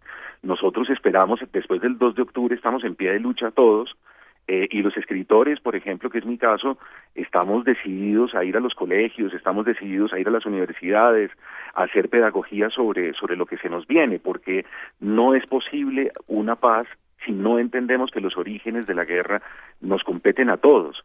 De alguna manera, el clasismo, el racismo, la, la segregación eh, permanente, la injusticia social fueron los orígenes de ese conflicto. Si nosotros como sociedad civil no hacemos una autocrítica muy fuerte y no modificamos nuestra propia conducta, generaremos tarde o temprano de nuevo un conflicto de grandes dimensiones. Por supuesto, y, creo que es, es muy interesante, Mario Mendoza, que, que hables de los escritores, por supuesto, desde tu propio trabajo, pero también el que han estado haciendo, eh, digamos, esta visibilización que ha estado haciendo Héctor Abad Faciolincia, que ha estado haciendo eh, Juan Manuel Vázquez, este decir, no tenemos demasiada opción, o sea, o vamos por el sí, y entonces empezamos a reconstruirnos o seguimos, como dices tú, eh, metidos en esta espiral. Y creo que ahí justamente yo, eh, esto que dices de los mexicanos y los colombianos viéndonos en un espejo, creo que es, es interesantísimo. Por eso un poco también nuestra, nuestro interés de hablar contigo. Por supuesto, porque nos interesa lo que sucede en Colombia, pero porque también nosotros estamos pensando quién y cómo va a reconstruir a este país. Cuando, ¿Qué le, aprendemos a Colombia? Cuando, ¿qué, podemos aprender? Sí, sí, como tú decías al principio, los bandos en conflicto no es, eh, no son ni buenos ni malos, son ambos eh, responden ambos a intereses muy distintos de la construcción del Estado y el salir a trabajar todos los días, ¿no? El bastión moral de la nación de la que hablabas al principio. Entonces, ¿qué miembros de la sociedad civil pueden entrar a trabajar? Hablabas de los escritores, me parece muy muy interesante. Pienso, por ejemplo, en organizaciones de la sociedad civil, a lo mejor en la iglesia. ¿Cómo funciona en Colombia? Claro, nosotros tenemos grandes organizaciones que, que se han, digamos, fundado a lo largo de todo el conflicto. Nosotros tenemos ONGs, la iglesia está eh, permanentemente atenta a todo el proceso y de manera curiosa, fíjate bien, yo creo que también buena parte de las de las de las fuerzas militares están con todo el proceso, están a favor de, de él pero nosotros tenemos también una, una red de, de bibliotecas públicas, tenemos una red eh, muy fuerte con el Ministerio de Cultura y con esas organizaciones independientes.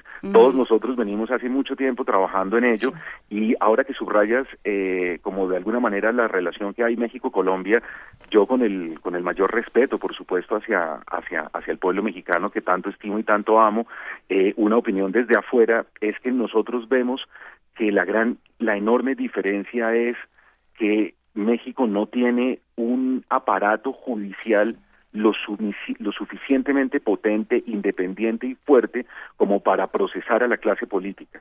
Es decir, cuando el narcotráfico permea, permea todo. Permea los equipos de fútbol, permea los reinados de belleza, permea los medios de comunicación, pero entre, entre, entre su enorme corrupción, entre su enorme poder, está la posibilidad de permear las elecciones a los alcaldes, a los gobernadores y pone presidentes de la República también. Entonces, cuando el presidente Calderón llamaba a la guerra contra, contra los narcos, para nosotros, digamos, desde acá era muy curioso ese llamado, porque la guerra contra los narcos era como si uno les declarara la guerra a los apaches o a los sioux del otro lado del río. Y resulta que el narcotráfico está metido incluso dentro de su propio partido político y si él declara la guerra tarde o temprano tiene que darse cuenta que sus mismos compañeros de partido están eh, inmersos en él.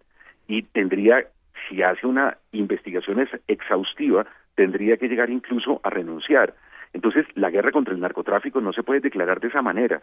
Y yo lo que siento es que si, si México logra un aparato judicial independiente, nosotros llegamos al proceso 8000, pero hubo un momento en el proceso que se llamó de la parapolítica en Colombia, en que nosotros tuvimos casi a la mitad del Congreso de la República preso.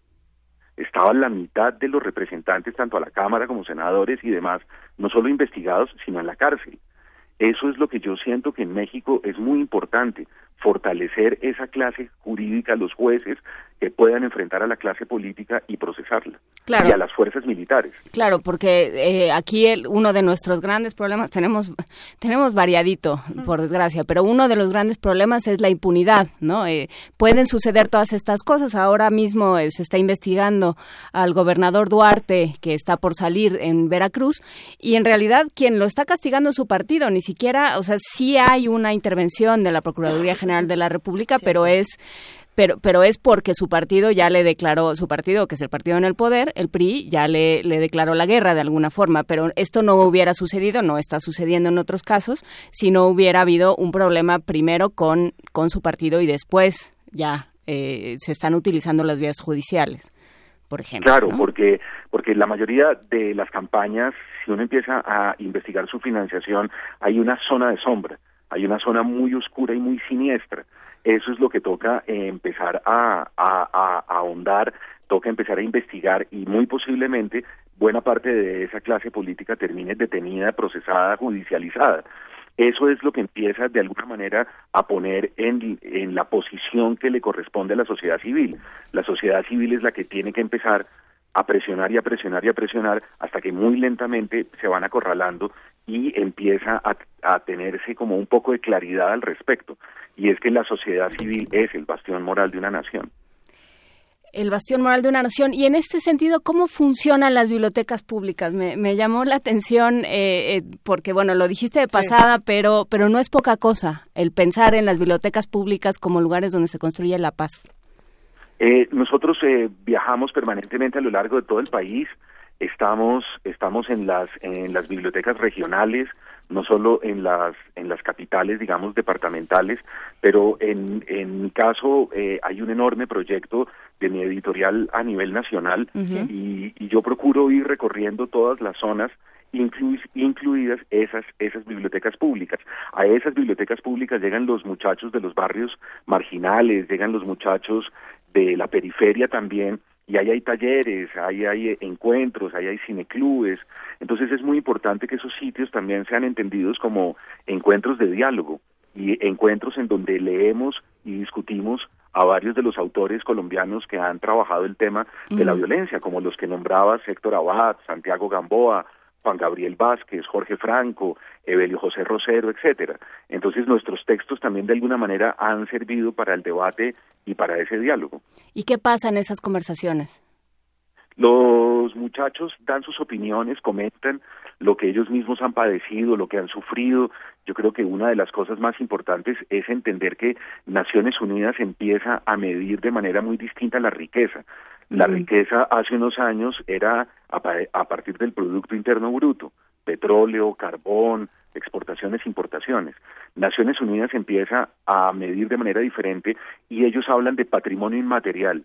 Patrimonio inmaterial significa que la riqueza de un pueblo está en su inteligencia y en su creatividad. Eso pasa por la tasa de lectura per cápita al año. No es posible salir del subdesarrollo si uno tiene una tasa muy baja de lectura. Entonces, fortalecer una nación pasa indudablemente por ahí. Entonces, por eso es que la red de bibliotecas públicas o fundaciones como Asolectura, Fundalectura y otras ONGs trabajan con enorme ahínco en ese, en ese punto. Mario Mendoza, un placer hablar contigo esta mañana. Vamos a tener que seguir discutiendo todos estos puntos eh, precisamente desde estos espacios de paz y de resistencia, desde la literatura, desde la lectura. Y eh, sería muy interesante, si te parece bien, hablar en los próximos días, quizá después del 2 de octubre, para hablar de Colombia después de un día tan importante.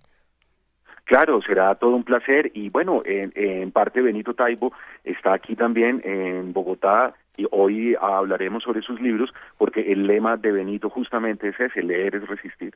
Pues sí, leer es resistir. Saludos a Benito Taibo, por favor, nos lo cuidas, nos lo devuelves. Le mandas un, besito a nuestra parte.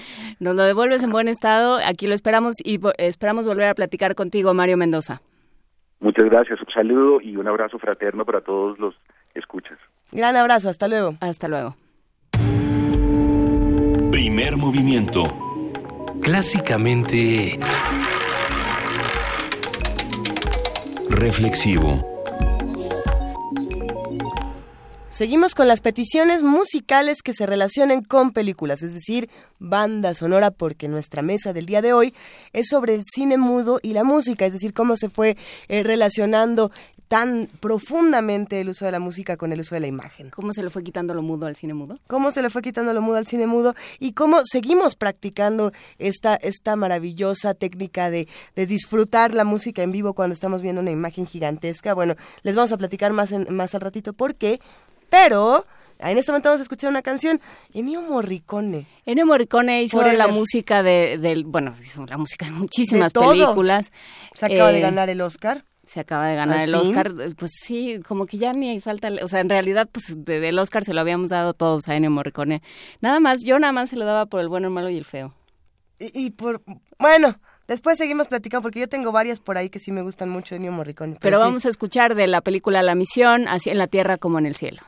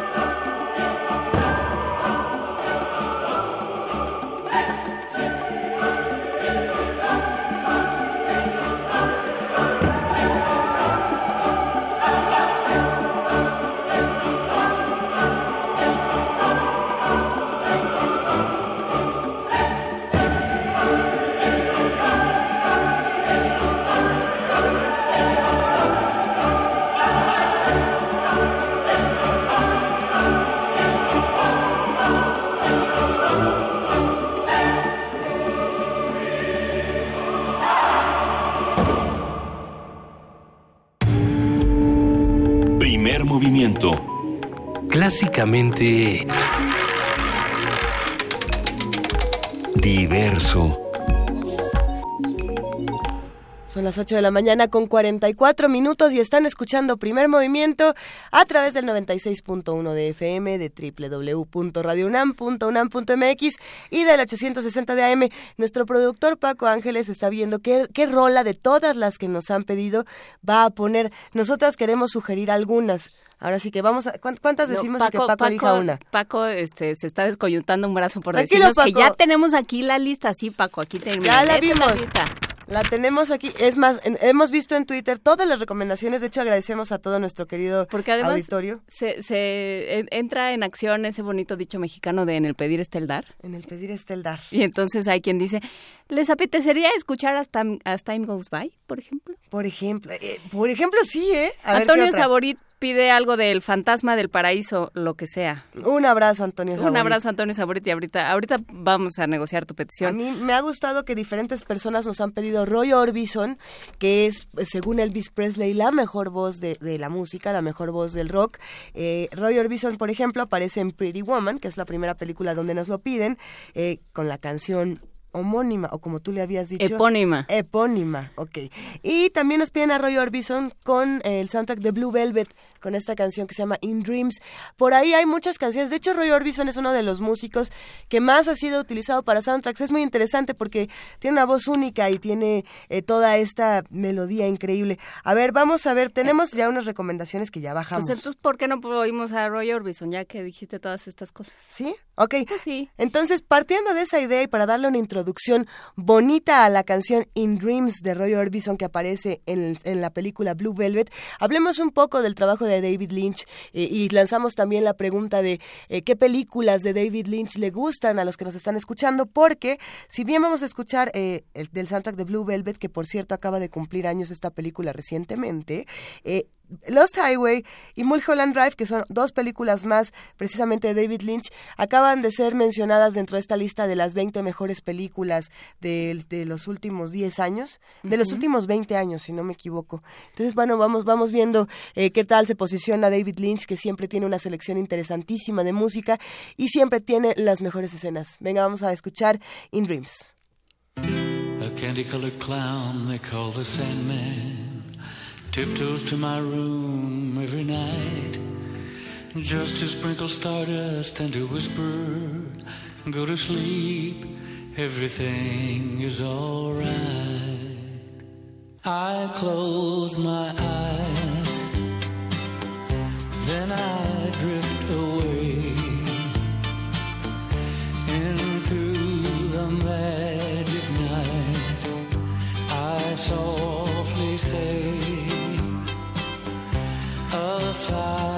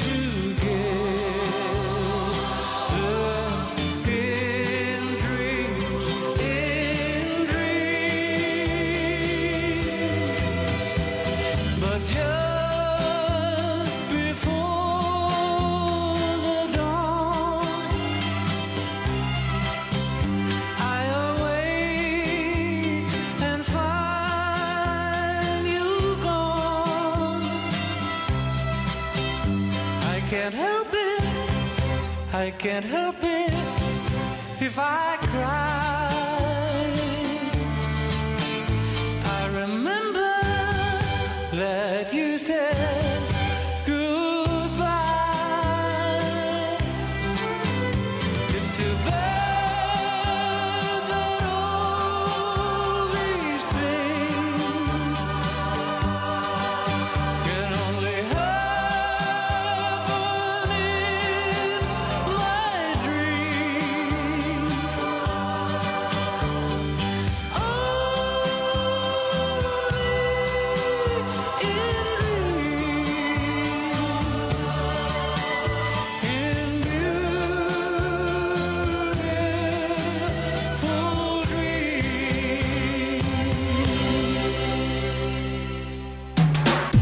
Búscanos en redes sociales, en Facebook como Primer Movimiento UNAM y en Twitter como P Movimiento o escríbenos un correo a primermovimientounam@gmail.com. Hagamos comunidad. Qué bonito canta Roy Orbison. Cómo nos gusta la voz de Roy Orbison aquí en Qué Primer extraña, Movimiento. es como andrógina, ¿no? Es una voz, es una, es una tesitura, una textura rara. Yo creo que es por eso que en su momento eh, tuvo como tanto éxito y por eso se ha vuelto una voz permanente en la historia de la música. De hecho, me atrevería a decir que no hay una voz que se parezca a la de Roy Orbison, que es el mismo caso que pasaba, lo, lo comentábamos con Freddie Mercury, que son voces que nos guste o no lo que hacen con su música, independientemente de nuestro gusto eh, musical, son únicas, irrepetibles, pero tenemos libros para regalar, a ver, para todos los que nos han estado escribiendo y que les agradecemos muchísimo, se van por acá. Ah, yo iba a decir una cosa ñoña. A ver, di tu Ar- cosa ñoña mejor. De Gabriela Mijangos, dice el aleluya de Leonard Cohen es tema de Shrek. Y, y me estaba acordando que el libro de Shrek es una cosa muy bonita. El Shrek libro es un de libro Shrek. de William Steig. Yo no, no conozco el libro de Shrek, me acabo de sentir mal por esta situación. A ver, lo voy a cuéntanos. traer. Está publicado, en español está publicado por Norma en la colección Buenas noches, que, de esas que están a punto de desaparecer, que espero que no desaparezca. Ajá. Es una es un libro de historias ilustradas, hay unos que son álbumes, hay otros que no tanto, pero eh, dentro de este está Shrek, que es un, un libro muy cortito, es una historia muy cortita de un monstruo verde. Eso está muy bonito. Eso es muy bonito. También a William Steig también le debemos Pedro es una pizza. Pedro es una pizza. Sí, es una cosa fenomenológica muy interesante. ¿Todo esto es literatura infantil juvenil? Todo esto es más bien infantil porque son álbumes. ¿Dónde lo encontramos para los que tenemos o no tenemos hijos y queremos robar O recomendaciones gustan, literarias? o nos gustan los libros O nos para encantan, chiquitos. exacto. Eh, en la colección nueva Buenas noches de la editorial colombiana Norma, eh, casi toda la, la colección es buena, casi toda eh, vale la pena. Lo que hay de Keiko Casa, lo que hay de William Steig, eh, hay varias cosas que, que valen la pena, hay varias cosas colombianas también que valen la pena. Así es que eh, échenle ojo a Shrek de William Steig y a toda la colección Buenas noches de Norma. Sí, se está armando un debate muy interesante en distintas escuelas, eh, precisamente de cómo, cómo enseñar a los más pequeños a leer, qué libros recomendar para cada uno de los niños. Y el otro día recibí precisamente un mensaje para, de, de parte de, de un radio escucha para primer movimiento que nos estaba preguntando justamente eso, era el asunto de qué libros leer y qué libros recomendar para los más chicos. Y me encanta esta recomendación que tú siempre haces, Juana Inés, de eh, no, no se trata de qué les, des- qué les damos a los niños, sino de qué eligen ellos.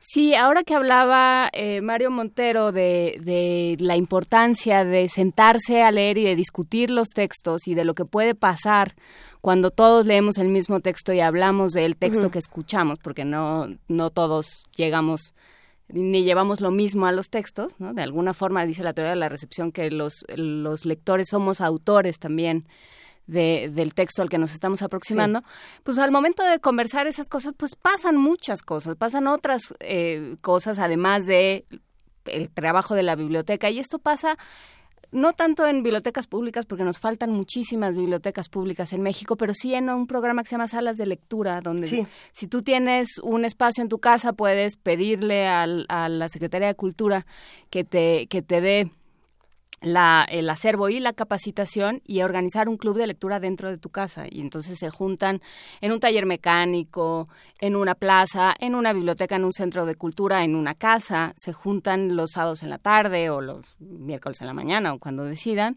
y tienen estas sesiones de, de acercamiento a los textos y de trabajo con los textos y pasan cosas muy interesantes desde, desde que recuperan los idiomas, como sucede, Ujú. como sucede en ciertas partes de Veracruz, hasta que realmente crean comunidad, hasta que convencen o, o- o atrapan de cierta manera a los jóvenes para que pues pu- tengan otra otra cosa que hacer que no sea este, estar en la calle o estar Eh, eh, Entonces, es- caer lo en que estás proponiendo, lo que sugieres con toda esta teoría maravillosa es que primer movimiento necesita una sala de lectura a las 11 de la mañana saliendo del programa, a las 10 de la mañana.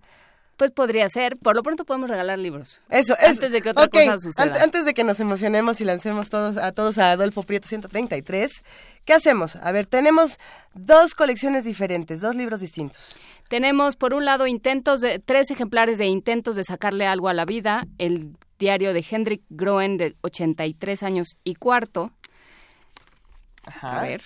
Ajá, es que Estás arrancando, tengo- ¿verdad? Yo estoy haciendo lo mismo. Estamos encuerando los libros. el Vania nos va a matar porque se los trata. habían vuelto muy bonitos, pero ya los vamos a desenredar. A ver, ajá. Bienvenido al fenómeno Hendrik Groen, bestseller en más de 20 países, una historia que celebra la vida página por página, una novela conmovedora, una montaña rusa de esperanzas, de esperanzas y decepciones en la que Hendrik Groen relata sus pequeños experimentos de felicidad en una residencia de la tercera edad.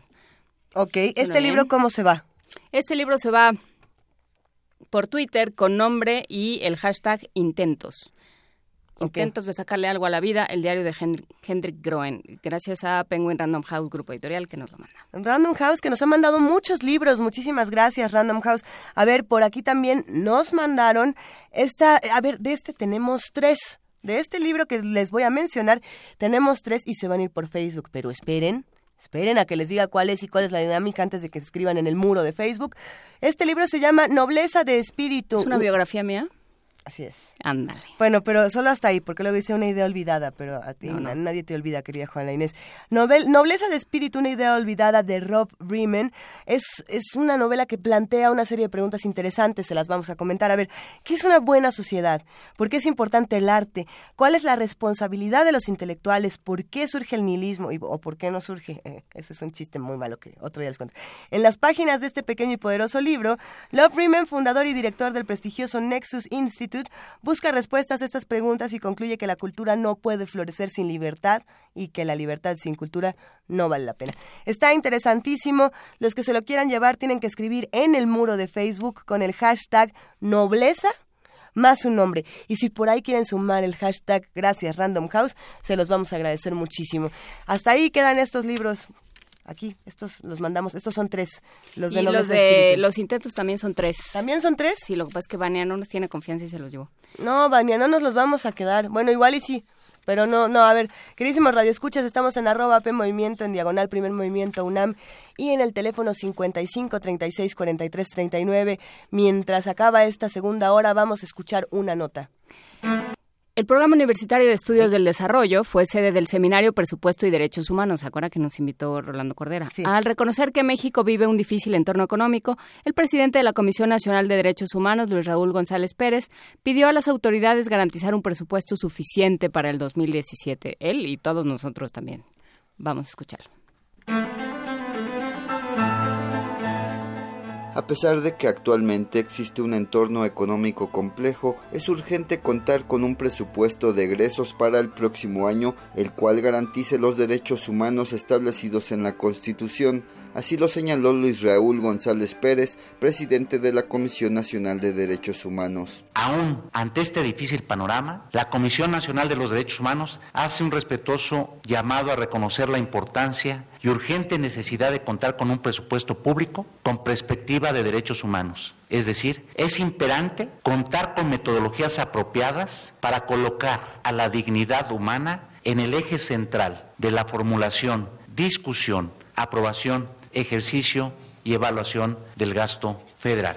Al participar en el seminario Presupuesto y Derechos Humanos, organizado por el Programa Universitario de Estudios del Desarrollo, González Pérez citó datos del Consejo Nacional de Evaluación de la Política de Desarrollo Social, según los cuales entre 2011 y 2014 el número de personas en situación de pobreza pasó de 53.3 a 55.3 millones, es decir, la mitad de la población enfrenta alguna carencia en el acceso a servicios de salud, seguridad social, vivienda, servicios básicos, alimentación o incluso rezago educativo. Habla el doctor Rolando Cordera, coordinador del Programa Universitario de Estudios del Desarrollo de la UNAM. Se trata pues de, una provocación en el sentido bueno de la palabra y de una invitación a que reflexionemos en estos términos. Quizás podríamos encontrar por ahí una de las mejores rutas pues para llevar a buen término lo que no hemos hecho y pospuesto por muchos años, que es una reforma del Estado que esté a la altura de los cambios políticos, económicos y sociales que nuestro país ha registrado en los últimos 30 años.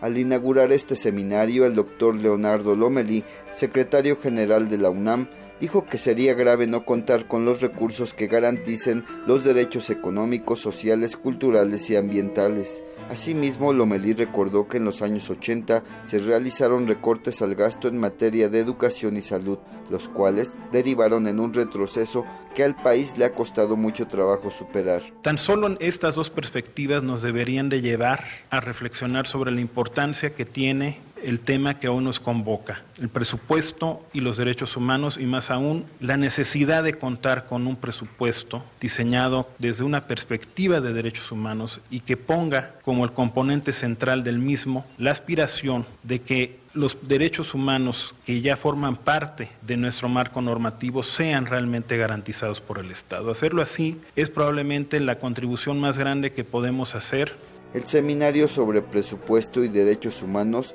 que se realiza en el auditorio Jesús Silva Herzog de la Facultad de Economía concluye este viernes. Para Radio UNAM, Antonio Quijano.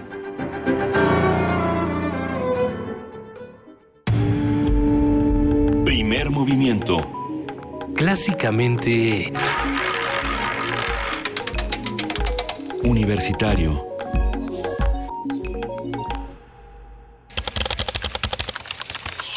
Informativo. La UNAM.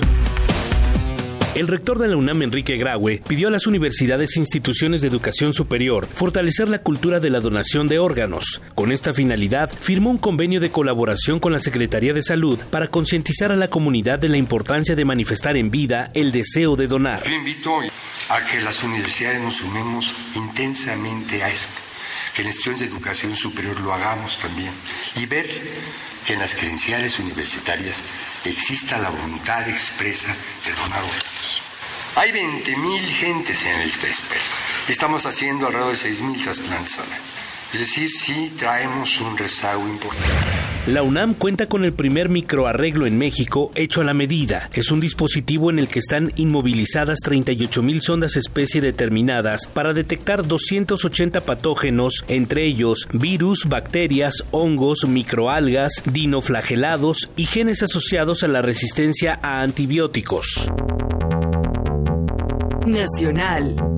Gustavo de Hoyos, presidente de la Confederación Patronal de la República Mexicana, rechazó la resolución de la Suprema Corte de Justicia de la Nación que avala que los empresarios no puedan deducir al 100% las prestaciones de los trabajadores. Anunció que buscará a los representantes sindicales para luchar juntos contra esa resolución. Nos parece que con esta medida queda claro que el gobierno es bueno para exigir, pero no es bueno para poner la parte que le toca. Aquí se está pasando la factura de el excesivo gasto a los trabajadores y a las empresas. Por eso nos parece que los legisladores deben de enmendar este error, tener mucha más sensibilidad social. Creo que todavía queda mucha grasa en el gobierno antes de llegar al hueso y que no se vayan por el camino fácil, que es pasar la factura a los trabajadores y a las empresas. El vicecoordinador del PRI en la Cámara de Diputados, Jorge Carlos Ramírez Marín, aseguró que los legisladores actuarían con rapidez si la PGR pidiera el desafuero del gobernador de Veracruz, Javier Duarte, a fin de que sea procesado antes de que concluya su gestión a finales de noviembre. Agosto de 2016 fue el mes con el mayor número de homicidios dolosos en lo que va del actual sexenio, al acumular 1.938 averiguaciones previas por este delito, hechos en los que murieron 2.147 personas.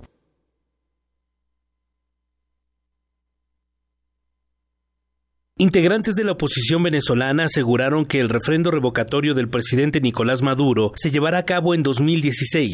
Habla Jesús Torrealba, vocero de ese movimiento. Hasta un reloj dañado dice la verdad dos veces al día. Bueno, hoy Jorge Rodríguez dijo por casualidad de la vida una verdad. Él dijo que el refrendo revocatorio no podía ser en el 2017. Claro que no, Jorge. El refrendo revocatorio va a ser en el 2016. Y va a ser en el 2016 por la lucha del pueblo venezolano.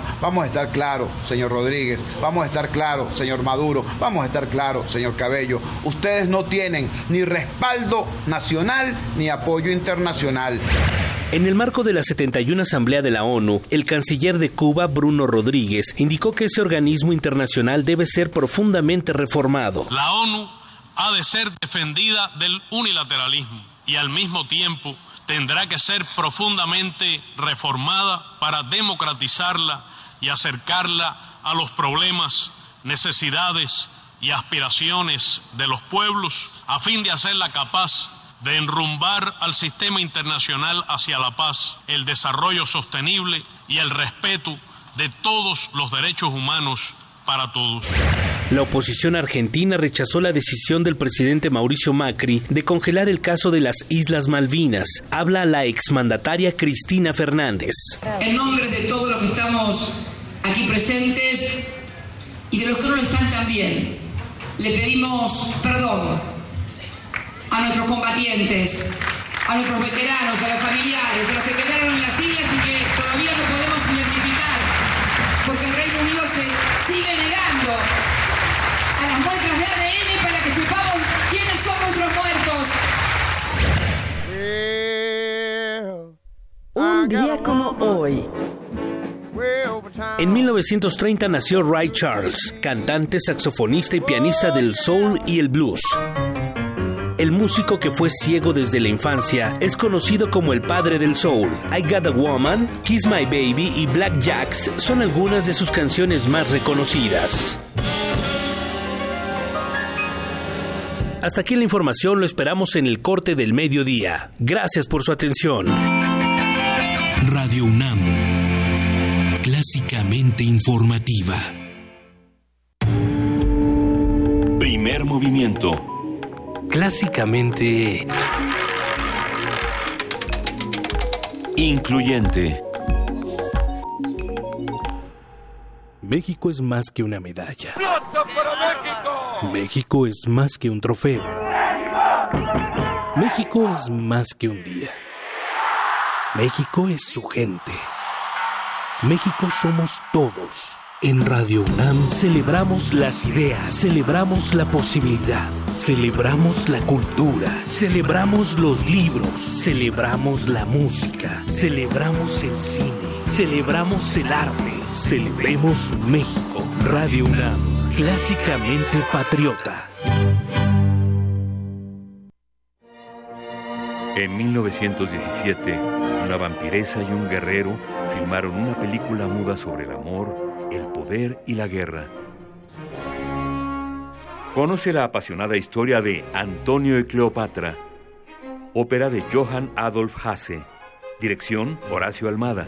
Todos los lunes de septiembre a las 20 horas en la sala Julián Carrillo de Radio UNAM. Entrada libre. Ven y adéntrate en las historias.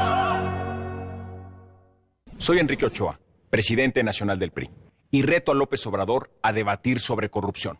Porque para empezar, su declaración 3 de 3 es una mentira.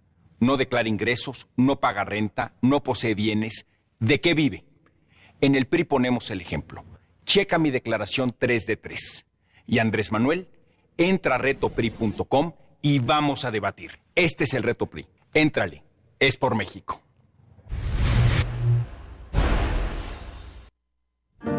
Una soprano excéntrica revive el asesinato que la condujo a su propia muerte. Realidad y locura. Castigo ante la rebeldía. Teatro Matiné trae para ti Heroínas Transgresoras. Farsa trágica interpretada por Luz Angélica Uribe.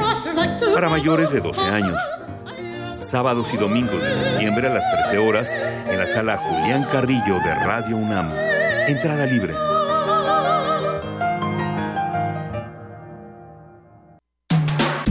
En redes sociales, en Facebook como Primer Movimiento UNAM y en Twitter como P Movimiento o escríbenos un correo a primermovimientounam@gmail.com. Hagamos comunidad. Son las 9 de la mañana con 8 minutos y no, no estamos enojados con el mundo, estamos muy contentos de que ya está la tercera hora de primer movimiento. Nuestra productora Frida Saldívar sí está enojada con el mundo, ¿sí? ¿No? ¿Poquito? Todavía hay más música, ¿Con todavía hay quién? ¿Con regalos. nosotros? Con ¿Ya no nosotros no. conmigo? A ver, tenemos regalos para todos los que nos están escuchando. Por si estaban enojados o no estaban enojados con el mundo, queremos recordarles que la vida es bella. La vida es bella. Sí, sí, sí, casi siempre. La vida es bella se va a presentar mañana, sábado 24 de septiembre a las 8 de la noche en el Autocinema Coyote. Este es en la sede Insurgentes. Los que quieran ir para allá recuerden que tenemos pases, así como también tenemos pases para El Resplandor, esta increíble película que también se presenta el sábado a las 11.59 de la noche. Red Room, ¿es esa? Red Room. Red Room. Red Room. Esta es una gran película, para muchos la mejor película eh, que ha hecho un libro de Stephen King, para otros la mejor película que ha hecho eh, su, su maravillosísimo director. A ver cómo se llama el Uy, director. Luisa. ¿Cómo se llama el director de The Shining? Voy a volver a lanzar estas, estas trivias para los radioescuchas. Es para los radioescuchas, nosotros sí sabemos de quién es. ¿O no sabemos? Ya todo el mundo dice que ya saben. Yo A ver, no. tenemos otra película en el Autocinema Coyote C de Insurgentes. Es Zootopia, el domingo 25 a las 8 de la noche. Cada boleto que les vamos a dar es por coche sin límite de personas dentro. Una recomendación, si se llevan una camioneta, la pueden estacionar en reversa, abren la puerta de la camioneta, o sea, la cajuela, se acuestan Ah. todos ahí y ya hay techito. O Está le hablan a. Luisa que, este, que les organice el plan, porque claramente ya lo tienes muy puesto. Entonces, si usted se gana un boleto, llévese a Luisa. Es lo mejor que le puede pasar. La semana pasada nos fuimos a ver La Cosa del Espacio Exterior, esta película de John Carpenter, a las 11.59 de la noche. Hacía frío. Llévense una cobija. Es muy divertido estar por allá. Ok, La vida es bella, El resplandor y Zootopia. Sábado, La vida es bella y El resplandor, sábado a las 8 y a las 12. Y Zootopia a la, el domingo a las 8 de la noche. Llámenos por teléfono 55 36 43 39, 55 36 43 39 y ahí se puede llevar estos boletos. Salude a Itzel Naranjo, que es quien está contestando hoy los teléfonos y también es de nuestro, nuestro equipo de servicio social, nuestro movidísimo y honrosísimo equipo de servicio social. Salude a Itzel y pídale pues, los boletos para la película que quiera. Excelente. Nosotros seguimos aquí en primer movimiento. De hecho, tenemos más cosas que vamos a ir regalando con ustedes, más conversaciones. En un momento más vamos también a Poesía Necesaria, así que prepárense, quédense con nosotros. Es hora de poesía necesaria.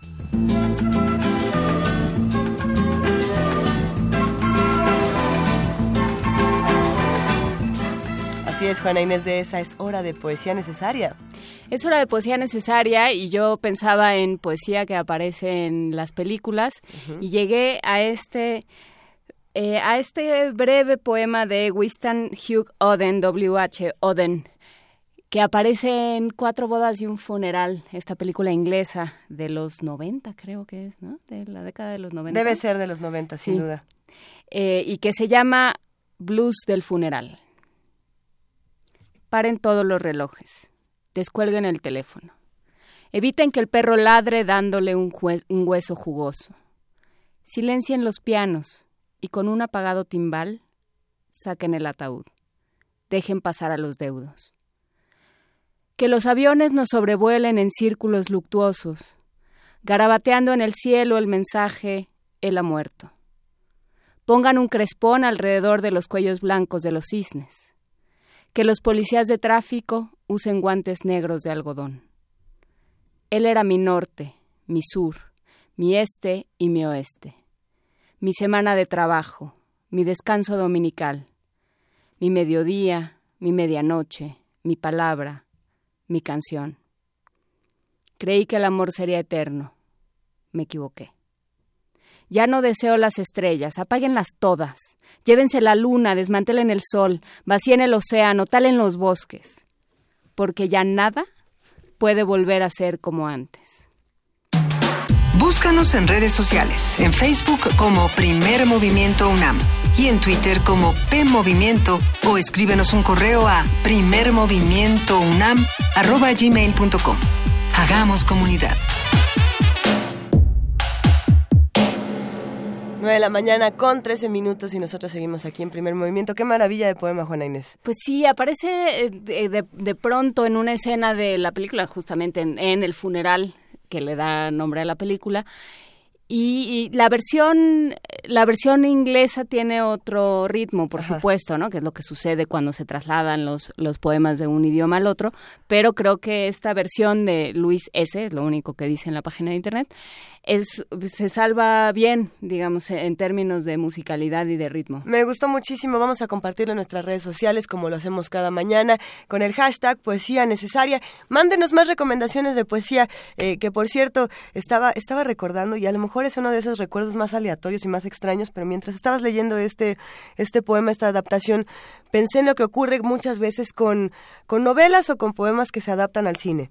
¿no? Y una de estas adaptaciones que fue criticadísima en su momento también de los años 90 y que a mí me parecía genial era 10 cosas que odio de ti. Ah, que es La Fierecilla Domada. Que es La Fierecilla Domada. Y es maravillosa, una maravillosa película, sí, pop completamente. Eh, sí, este Heath Ledger es un chamaquito güero que está intentando seducir a pero la era, chica. Pero era malo, era un chico malo australiano. Era el de chico quien se decía que había asesinado a su mamá con sus propias manos o algo así, ¿no? Yo encuentro o rescato muchísimo pensar que, que la cultura pop también puede ayudarse de la literatura, también puede ayudarse de los grandes clásicos y no necesariamente entregar un mal producto.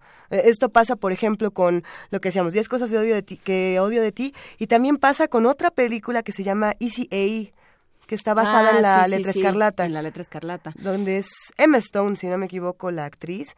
Y entonces cuenta como la historia desde su blog, ¿no? Desde su cuenta de YouTube está contando toda la historia de cómo ella es precisamente víctima de toda una mentira que ha creado. En realidad sí, ella, ella se, se crea esta reputación Sí. de, de mujer fácil, ¿no? Y va por la vida con una letra escarlata en la, en, en la ropa. Y yo creo que en términos de guion, es una película muy bien escrita. Emma Stone está muy bien, pero creo que sí, sobre todo lo que tiene esa película es que es un guion muy interesante. Los guiones generalmente, eh, em, bueno, a ver, hemos tenido ya esta discusión en primer movimiento varias veces, pero sí, el guion también debería ser tratado como una obra cinematográfica y como una obra literaria. No podríamos decir que el guion es nada más un apunte. Si, hay- si la historia no es buena, la película no va a ser buena. Si el guion está mal escrito, la película no nos va a gustar. No importa que le pongan al mejor actor, que le pongan la mejor banda sonora, que le pongan la mejor fotografía, no nos va a gustar. La- las, las películas son historias. Precisamente por eso nos importa tanto la música en las películas. Por eso nos importan tanto estos elementos que aportan a la narrativa. No es lo contrario. Eh, tenemos todavía más música que vamos a compartir con ustedes esta mañana. A ver, ¿qué otra recomendación nos han mandado, Juana Inés? Nos mandaron también de la película Tacones Lejanos, Un año de amor con Luz Casal. Vamos a escuchar. Ay, tacones lejanos, qué maravilla.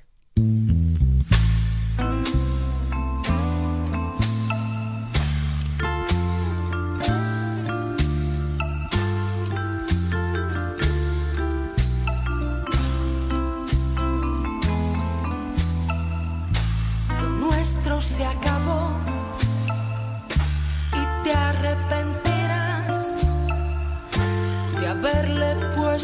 fin a un año de amor.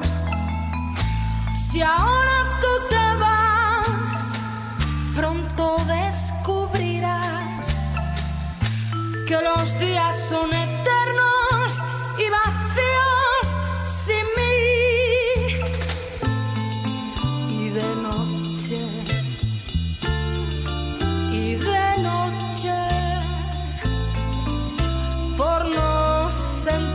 solo, recordarás nuestros días felices, recordarás el sabor de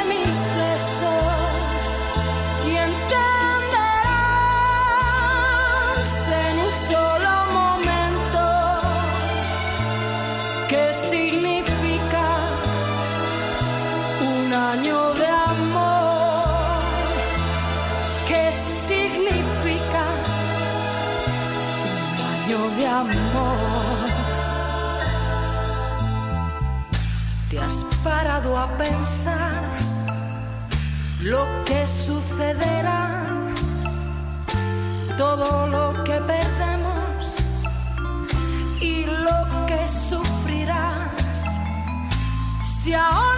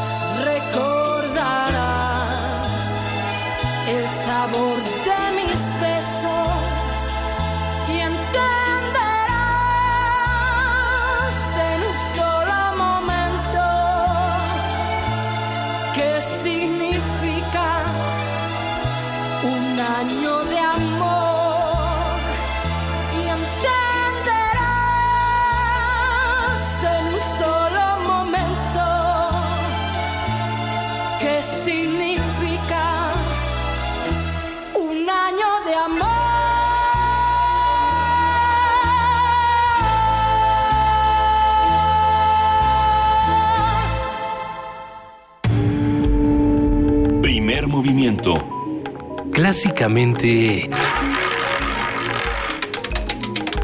Diverso.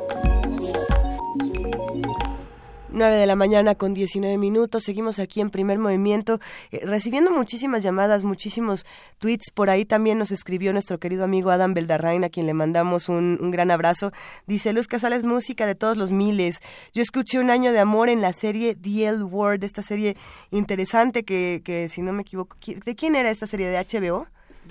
Tengo la impresión de que sí, sí, si no, por favor, Adam, dinos de dónde era esta serie, que, que era muy buena precisamente por eso, porque fue de las primeras series en, en Estados Unidos y en Reino Unido que planteaban como el universo gay, o más bien el universo lésbico, desde otra perspectiva, ¿no? No nada más desde, desde el chiste o desde el, ay, mira, mira qué raros son estos sujetos, ¿no? Está, está bien interesante esa serie. ¿Qué, ¿Qué otros comentarios? ¿Qué más tenemos por acá, Juana Inés? Tenemos, ay, tenemos muchas peticiones, las vamos a ir apuntando y trataremos de darles salida. ¿Ya, ya no sabemos ni por dónde entrarle a tanta petición. Pues no, ya deberíamos aventarnos un, un programa de pura música y ya quedarnos dormiditos. Ser, ser DJ, así de, bueno, y ahora va esta. y- Sí, a ver. no- Cada quien desde su casa. Nuestra selección musical el día de hoy la han hecho todos ustedes, muchas gracias. Teníamos una buena recomendación por aquí y pronto se acerca un genial invitado para nuestra mesa del día. Ustedes lo saben, vamos a hablar de cine mudo y musicalización, vamos a hablar de Los Sabinos y vamos a hablar de Nosferatu. Eh, muchas de nuestras cosas favoritas se reúnen en esta cabina, pero por lo pronto vamos a escuchar música. Le preguntamos a nuestra querida productora si podemos soltar eh, nuestra canción que nos emociona muchísimo. Ella nos dice que sí y al parecer vamos a escuchar, ¿sí? Sí, ganó Barcelona. ¿De verdad ganó Barcelona en, en, en el round? Órale, pues vamos a escuchar Barcelona.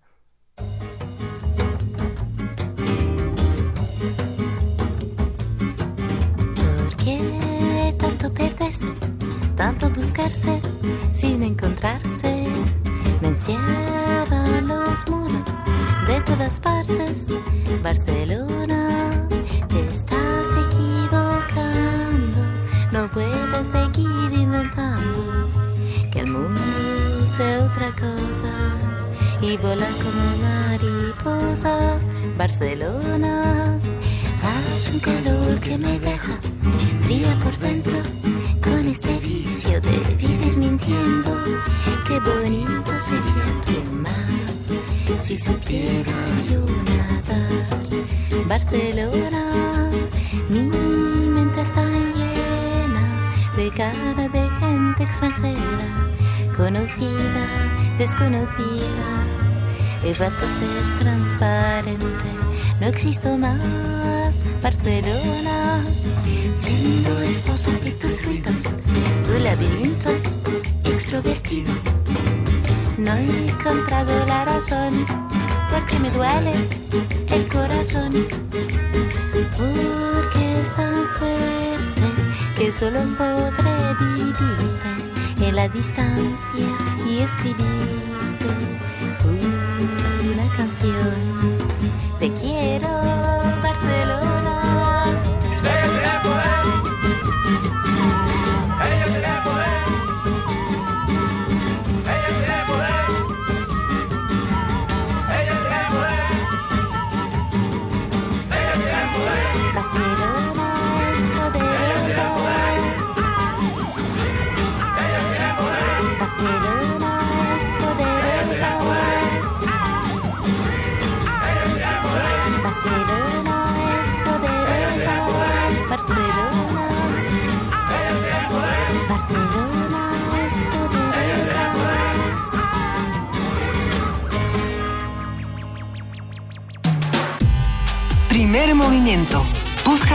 transmisión en directo en www.radiounam.unam.mx.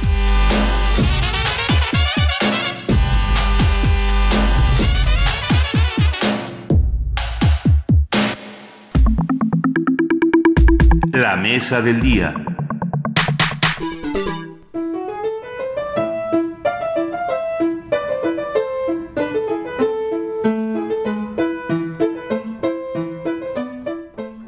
Considerado todo un genio en su campo, el mismo y pensador Marcel Marceau decía que ningún arte es más fuerte que otro y todos tenemos nuestros límites, pero a través de ellos hay que ser ilimitado en la búsqueda de la perfección del movimiento, porque nuestro interés es llegar a emocionar, sí, es transmitir una emoción. La propuesta artística del cine empieza en las técnicas de proyección de imágenes para crear ilusión de movimiento. Los límites de lo que se puede manifestar y lo que no ponen el atractivo del cine en su espectralidad emocional. Desde la creación de este nuevo arte se perfiló combinar la imagen como sonido con un sonido grabado. Mientras corrían los tiempos del cine mudo, por ejemplo, la mayoría de las películas no estaban del todo en silencio, eran acompañadas por música en directo de un pianista u organista y más adelante de muchos más instrumentos. El fundamento de las primeras películas recaía en la expresividad facial y corporal del actor, que debía ser muy evidente en lo que buscaba que la gente viera en pantalla. Por eso muchos pueden considerarlas sobreactuadas o incluso cómicas en estos, o sea, si la vemos ahorita. Sí, suele, suele, suele, suceder. A ver, no sería hasta finales de la década de los 20 cuando se perfeccionó la idea del llamado cine sonoro. La compañía de los hermanos Warner introdujo en 1926, de los Warner Brothers, el primer sistema de sonido conocido como Vitaphone. Y un año más tarde produjo la primera película sonora, que es la, la conocidísima The Jazz Singer, protagonizada por el ruso Al Jolson y vamos a platicar sobre esto porque, bueno, van a, van a musicalizarnos tú, Alex Otaola y Poncho Figueroa, músicos integrantes de Los Sabinos. Hola Alex, gracias por estar con nosotros. Hola, ¿qué tal? ¿Cómo están? Bienvenido, querido Alex. Gracias por acompañarnos aquí en la cabina de primer movimiento de Radio UNAM. Eh, Poncho Figueroa, tú estás en la línea, ¿verdad que sí?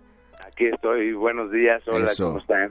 Un gustazo tenerlos a los dos, tanto en la línea como en cabina. Eh, para nosotros poder charlar con los integrantes de los Sabinos es un verdadero privilegio por muchísimas razones. Primero porque admiramos mucho lo que hacen como músicos independientes, lo que hicieron eh, en los proyectos de Santa Sabina y ahora están en una en una nueva faceta que a mí me resulta muy interesante porque pensar en el cine en el cine mudo y en musicalizar estas películas me parece uno de los retos más bellos que tiene una época con tanta modernidad donde pareciera que, que estas tradiciones van a desaparecer porque ya no son necesarias. Eh, qué opinas precisamente de esto Alex está desapareciendo la tradición de musicalizar el cine mudo pues eh, en 2009 creo eh, la Cineteca eh, ideó el ciclo bandas sonoras. Uh -huh. Y entonces empezó a hacer ese ejercicio y distintas películas, sobre todo los clásicos, pues los iban musicalizando eh, distintas bandas y agrupaciones y así y siempre es un ejercicio chido, ¿no? Eh, sobre todo porque pues la película se vuelve como un lienzo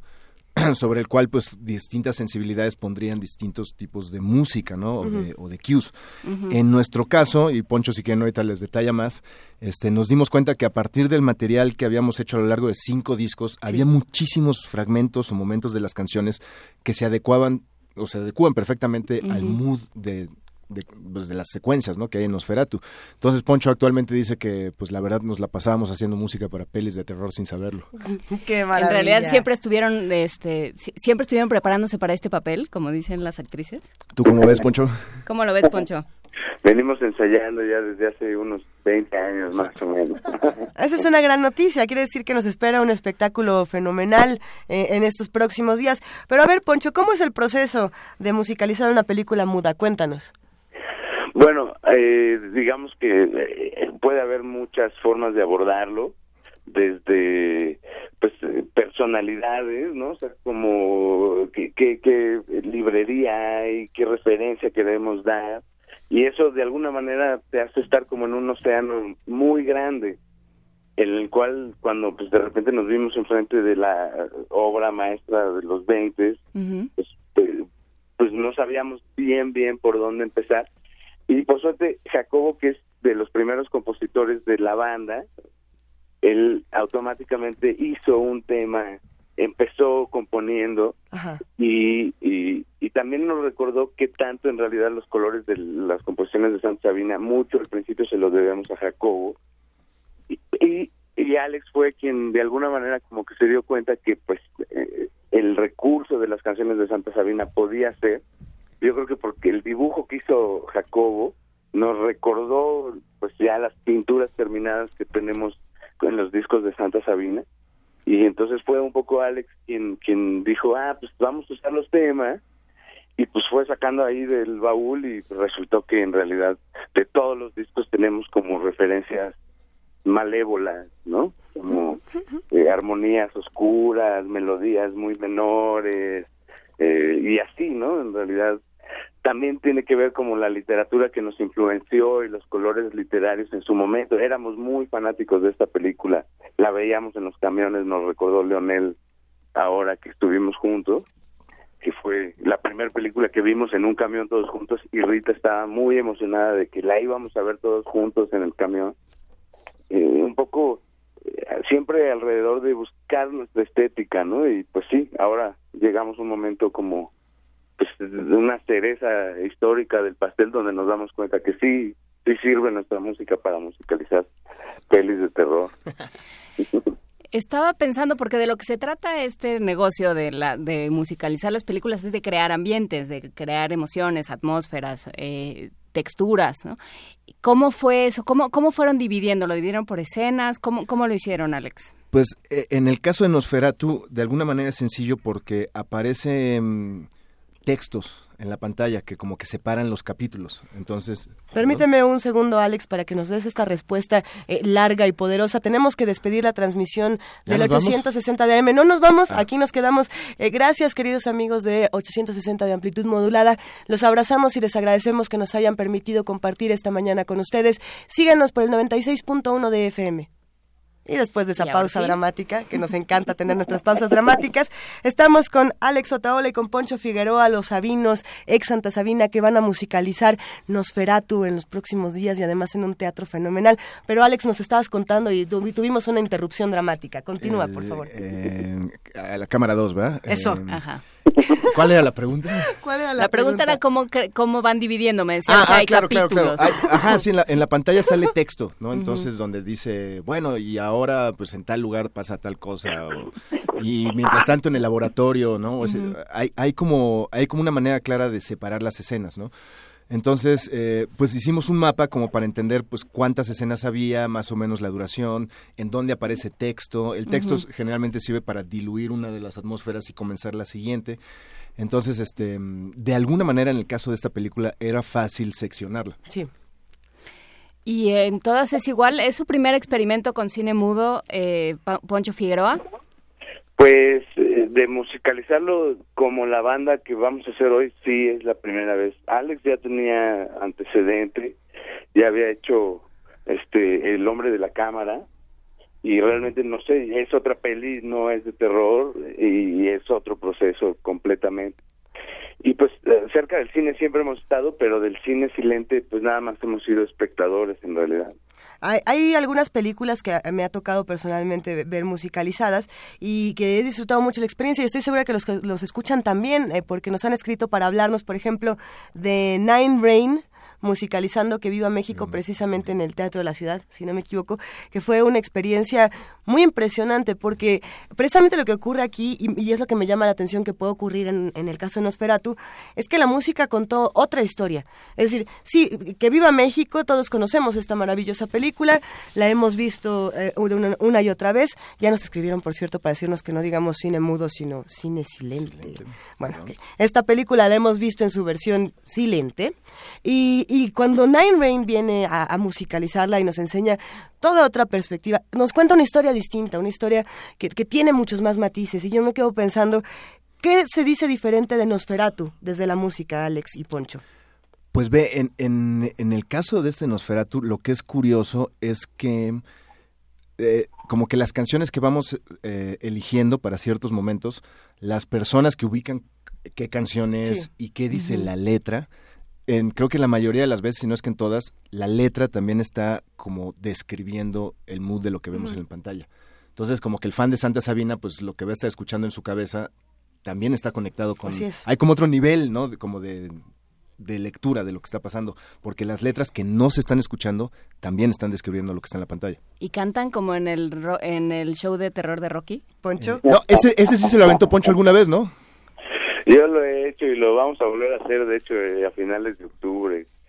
¿Cómo, Y- cómo, cómo, Poncho? ¿Eres el doctor Frankenfurter o qué está pasando? No, no, yo soy Eddie y, llego con mi motocicleta a decir qué, qué pasó con la fiesta, qué clase de fiesta es esta. ¿Qué clase de fiesta es esta? Ah, qué maravilla. Oye, nos encanta entonces este trabajo que están haciendo. Poncho, eh, para preguntarte otro, otros datos sobre Nosferatu y sobre esta presentación, que sin duda va a ser muy interesante. Eh, sí, evidentemente hay una relación entre la música, el terror, hay una historia diferente que se cuenta eh, cuando estamos relacionando un género con otro, una película silente con, con música contemporánea. ¿qué, qué otros retos son los que enfrentan cuando tienen eh, un, monstruo de ese tamaño en una pantalla tan gigantesca? Bueno, en realidad, pues eh, eh, está este discurso de la identidad o de, de tratar de identificarse con la peli. En este caso, esta película, la música que tuvo al principio cuando se estrenó no no se encontró, no no se no se sabe si se escribió siquiera. Entonces, en realidad, la, la composición musical que pusieron después es música romántica, como de la época precisamente de la novela de Stoker. Entonces, eh, no es una música, o sea, lo que le tendría que haber tocado históricamente a esta peli, pues no sé, es así como Alban Berg o, o músicos eh, expresionistas alemanes, Claro. pero pues en realidad la música que tiene pues es como pues hay de Mozart hay hay cosas este incluso pues, de, de Beethoven y, y cosas más como tirando hacia lo romántico no que hay cosas de Chopin creo. Y y y eso eh, de alguna manera como tanto paso en el tiempo te da ciertas libertades o te puede digamos como de- se- según el rigor que tú quieras no como abordar. Yo pienso que esta película también es- sería muy padre buscar un un stock de música pues entre expresionista estridentista ya más como del siglo pues 20 eh, como para tratar también de verla en un contexto histórico ¿no? Eh, que le corresponde. Pero pues ya en el paso del tiempo tenemos libertad y, y también nos damos un poco cuenta de qué compusimos nosotros en, en un momento que pues también como dice Alex hay un texto que ahora va a pasar a ser un subtexto y que quien lo conozca y está atrás de la música que va a escuchar va a empezar a figurar ese texto en la cabeza de las personas y se va a dar cuenta que hay como coincidencias pues también muy especiales ¿no? que narrativas y, y eso pues yo creo que son magias que no están en manos de nadie. El chiste es como generarlas a ver qué va a suceder qué pasa no a nosotros mismos nos ha sorprendido mucho pues los temas de Santa Sabina identificados con imagen. Ha sido pues sí así sorpresivo para bien no muy para bien no Claro, suena, suena eh, muy interesante, ¿no? Esa es una parte que no, que no habíamos pensado. El cine silente permite que, que, que de pronto entren en, en diálogo o en pleito, depende de cómo lo haga uno, dos, dos épocas distintas, dos lenguajes, dos eh, sensibilidades completamente distintas. O sea, es, es como ver el bueno, el malo y el feo del que hablábamos hace rato, con, con música completamente distinta, ¿no? Eh, hay un detalle increíble, no sé si, si ustedes o alguno de nuestros radioescuchas ubiquen una serie que se llama The Nick, en la que sale Clive Owen. Claro que sí. Sí, es, sí, sí. es una serie que es como de un médico de principios del siglo pasado, pero toda la música, o sea, no tiene nada que ver con esa época, está hecha como con sintes modulares. En y efecto. entonces Juan Sebastián hace unos meses se hizo de un sinte modular Moog y lo estamos empleando mucho en la película. Y se genera esto que dices de que es una sonoridad que no tiene nada que ver con lo que estás viendo en la pantalla, que es como anacrónica, pero genera como una nueva lectura que, que se siente increíble. O sea, yo los momentos en los que luce ese modular siento así como... pff, o sea, A ver, a ver, ¿qué sintetizador es, Alex? pues en realidad eh, se le dice modular a un sintetizador que no tiene teclado, Ajá. sino que más bien son puras perillas, que parece como tablero de telefonista de los Así 50 es. en esa onda. Y entonces Juan Sebastián eso lo está pasando por procesos en la compu, además toca el piano, además toca el sinte, además toca un Moog, Entonces, este, y bueno, hay que, hay que aclarar también que el ensamble en esta ocasión, pues, o sea, vean, va a haber dos tecladistas, ¿no? Jacobo Lieberman, Juan Sebastián Lach, dos guitarristas, Pablo Valero, Alex Otaola, la sección de oro de toda la, de la historia del rock mexicano, que es Poncho Figueroa y Patricio Iglesias, y en la última etapa de Santa Sabina eh, ya se incorporaban las cuerdas y los alientos al ensamble, entonces también va a estar Leonel tocando el cello y Aldo Max tocando flauta, clarinete, sax, todo esto. Va a ser una locura, sin duda, lo que vamos a ver en, en- en escenario. Eh, me quedo pensando en otras películas que han pertenecido precisamente a este ciclo que mencionabas, Alex, eh, de la cineteca, donde de pronto decían, a ver, terror o no terror. Y una de ellas, eh, la recuerdo muy bien, se llama Bigoten. Es una película de horror bastante extraña porque ni siquiera podríamos decir que es horror. Era un mostachón asesino. A ver, ¿qué pasa con Bigoten? No es un, no es un bigote asesino. Ok. Es al parecer la creación es como el génesis de una eh, de una, comunidad muy extraña. Es bastante escalofriante por la por la imaginería y la banda que lo musicaliza se llama This Is Hell. ¿no? Entonces ya desde el nombre de la banda uno como que se estaba preparando para, para ver un espectáculo muy rudo y muy choqueante. Y lo que pasó fue que la mitad del, del cine pues se fue de hecho un poco más de la mitad porque porque en efecto las imágenes son muy extrañas y el espectáculo puede ser bastante bastante duro entonces eh, sí creo que me parece importante preguntarles eh, si, si, si es para toda la familia si todos podemos porque para nosotros es muy muy natural ver a Nosferatu y que se nos aparezca aquí en primer movimiento y lo disfrutamos pero es para todos todos pueden estar no no va a haber este No, sí, sí, infarto es- ni susto a la mitad Ah, es, es para toda la familia. Es más, es a las 6 de la tarde. Eso. Entonces pueden pasar la- el domingo ahí, comer en el centro y después lanzarse esto. Eh, y, y- y un poco eh, parte de lo que sucede musicalmente es lo que decíamos. Este, hay música nueva, unos temas que creó Jacobo Lieberman. Eh, se emplean distintos motivos de toda la discografía de Santa, pero en, en versiones como distintas, ¿no? Por ejemplo, alguna canción Yo te ando buscando que originalmente no tenía ni piano ni cello. Ahorita los que tocan ese cue son solamente el piano y el cello, por ejemplo. Entonces vas a oír canciones en versiones que nunca las habías escuchado. Y también hay momentos en los que cada músico se queda solo con la pantalla improvisando. Entonces, por ejemplo, Patricio tiene su sección en la que pues, se vuelve como el solo de batería que va acompañando lo que vemos en la pantalla. improvisación Improvisación. va a estar increíble no nos lo podemos perder Poncho estás ahí Aquí ando. ¿Cómo, cuándo, dónde, a qué horas? Llévanos, por favor, queremos ir contigo. Pues es este domingo, 25 de septiembre, eh, a las 6 de la tarde en el Teatro Esperanza Iris, el Teatro de la Ciudad de México, que pues también es emblemático para la banda. Ahí hemos tenido momentos históricos de Santa Sabina pues muy eh, entrañables. Y, y pues es a las 6, hay que eh, tomar en cuenta un poquito, es el centro, Claro. hay que planearlo bien. Y los boletos pues están entre 120 y tantos pesos y 500, ta- y 510 creo el más caro. Y para los que nos están escuchando aquí en el 96.1 de FM, tenemos la sorpresa de que nuestros queridos sabinos nos han dado dos pases dobles para Nosferatu musicalizada en vivo por precisamente los sabinos. Como ya dijimos en la información, se van a ir por Twitter con el hashtag Nosferatu y su nombre. Pero, un momento, Alex, ¿qué le preguntamos a los que se van a llevar estos pases? Una Pues, pregunta fácil, tampoco tan, Mira, tan Fíjate, ruda. para el fan de verdad, eh, solo hubo una ocasión antes de esta, de este domingo, en la que todos los que fuimos músicos de Santa Sabina estuvimos sobre el escenario del Teatro de la Ciudad. Ha sido el único escenario que vio a todos los músicos de Santa Sabina de la historia juntos. Entonces, el que diga cómo se llamó ese concierto, que fue en el 2010 y fue en el que participamos todos los músicos de Santa Sabina de la historia, los que digan eso, pues que vayan. O sea, la pista es que fue en el 2010. Fue en el 2010 y ha sido la única ocasión, esta del domingo va a ser la segunda, en la que todos los que fuimos miembros de San Sabina estuvimos en el mismo escenario. Alex, muchísimas gracias por darte la vuelta hasta Adolfo Prieto 133 y compartir con nosotros. Sin duda nos vemos este fin de semana. Seguro. Mil gracias. Poncho, te mandamos un gran abrazo. Muchísimas gracias por charlar con nosotros. No, pues ustedes y qué buena onda que estamos en la misma y nos vemos el domingo. Un, un abrazo para ti y para Alex lleno de admiración. Les deseamos lo mejor con estos proyectos y, y no, no, no dejen a los sabinos, que los sabinos vivan por siempre.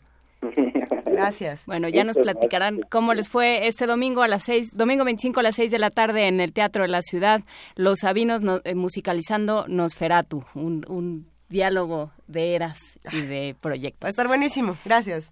Eh, se van los boletos por Twitter con arroba nosfera, con arroba nos, no. Sí, Eh, sí. Hashtag Nosferatu, eh, su nombre completo La y pregunta que hizo la Alex. pregunta que hizo Alex. Vámonos. Vamos Ah, a ¿no nos escuchar, vamos? cómo Ah, no, bueno. el tema de Terry de la película Candilejas que nos han pedido va- varias veces en Twitter el día de hoy y bueno, en nuestras redes de redes sociales y formas de contacto diversas. De Charles Chaplin, por supuesto, en 1952, Candilejas. Eso.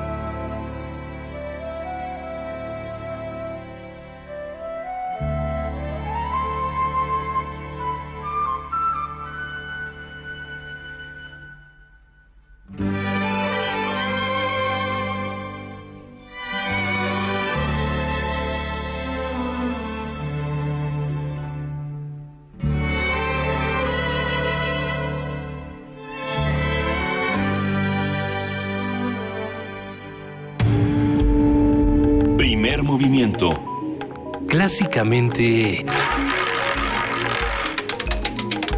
Diverso. Seguimos aquí 9.45 de la mañana, ya casi a punto de terminar este primer movimiento de viernes, pero está en la línea la arquitecta Livier Jara, coordinadora de artes visuales del Museo Universitario del Chopo. ¿Cómo estás, Livier? Buenos días. Hola, buenos días. Pues muy contenta de saludarlas. ¿Ustedes qué tal? Muy bien, muchas gracias. Platícanos Subcosmos Cosmos and Tears. Así es. La sopa, el cosmos y las lágrimas, ¿cómo se llevan? ¿Algo con Bukowski o no es algo con Bukowski, querida? Sí, totalmente. Pues así es Daniel Guzmán, un bueno, un melómano, lector voraz y precisamente inspirado en un título de Bukowski le dieron eh, a esta exposición por título Subcosmos and Tears. Eh, que bueno, como ustedes saben, tanto Bukowski como Guy Debord del Inter- eh, Internacional Situacionista hacían su obra a partir un poco de la deriva de buscar textos y referencias, citas en otros lugares y después traerlos y reconstruirlos.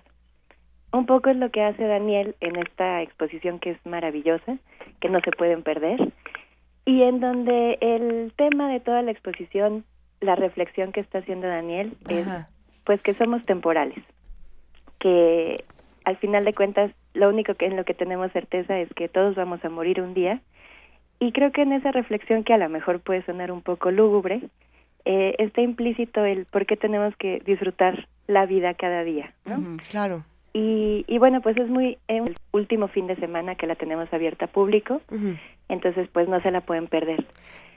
Me, Eh, me gustaría preguntarte, eh, Livier, antes de que continúes con esta conversación. Eh, Daniel Guzmán, cuando, cuando hablas de Daniel Guzmán, ¿estamos hablando del curador también de la, de la Curimansuto?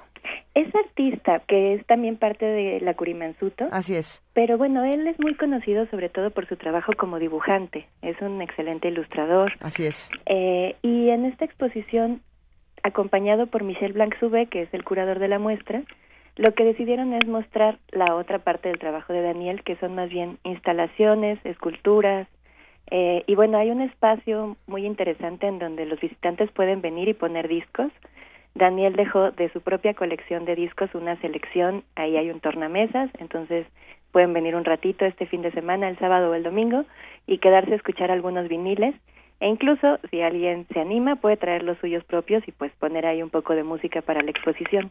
Ay, bueno, o sea que a lo mejor por ahí vamos a encontrar un disco de Los Pellejos, que también es la banda de, de Daniel. Exactamente. ¡Qué maravilla! Sí. Oye, esto pinta para, para una exposición no solamente llena de conocimiento, llena de cultura, sino que también va a ser muy lúdica. Es muy lúdica, es muy agradable, la verdad vale la pena visitarla. Y también les quiero recomendar que entren a nuestra página de internet del Museo del Chopo, a la sección de la exposición de Daniel, y ahí tenemos disponible una lista de canciones, un, pues un pequeño soundtrack que acompaña esta exposición, bueno, ni tan pequeño, en la que Daniel hizo una selección de 200 canciones que pues vale la pena escuchar, pues. Ahora sí que de un poco de todo, hay grupos como Virus, que es un grupo argentino, de Lou Reed, de New York Dolls, o sea, un poco de todo, una selección muy interesante. David Bowie, por supuesto, no podía faltar. Claro. Entonces, pues vale la pena eh, conocer este lado muy musical, eh, también de instalación, de escultura, y bueno, pues toda esta reflexión a la que nos invita Daniel ahora sí que su exposición está por cerrar porque como él, bien dice, todo es temporal, entonces hay que aprovecharlo. Todo es temporal, sin duda todos nos vamos a morir, pero antes de hacerlo vamos a disfrutar esta exposición Subcosmos and Tears. Y después, ¿qué va a pasar, eh, Livia Jara? ¿Ya tienen preparado? Luego nos lo contarás, más bien déjanoslo de sorpresa, vamos es este una fin de sorpresa. semana. Vengan, por favor, tenemos también abiertas las exposiciones de Graciela Iturbide a Vándaro, La Sifonófora de Thomas Glassford eh, y la exposición de Modernidad Pirateada de curador J. Izquierdo. Entonces es un gran paseo para este fin de semana. Nos dará mucho gusto recibirlos por ahí y en breve tendremos ya noticias de qué sigue para el Museo del Chopo. Pues aquí las esperamos, Livier Jara. Muchísimas gracias. Queda hecha la invitación para los últimos días de Subcosmos and Tears para que vaya usted a poner su música o sus o lo que le guste a la tornamesa y para que se dé una vuelta, como siempre, por el Museo Universitario del Chopo, que siempre tiene una propuesta distinta. Muchas gracias, Livier. Gracias a ustedes. Un abrazo. Un abrazo. Hasta, luego. Primer movimiento. Podcast y transmisión en directo en www.radiounam.unam.mx.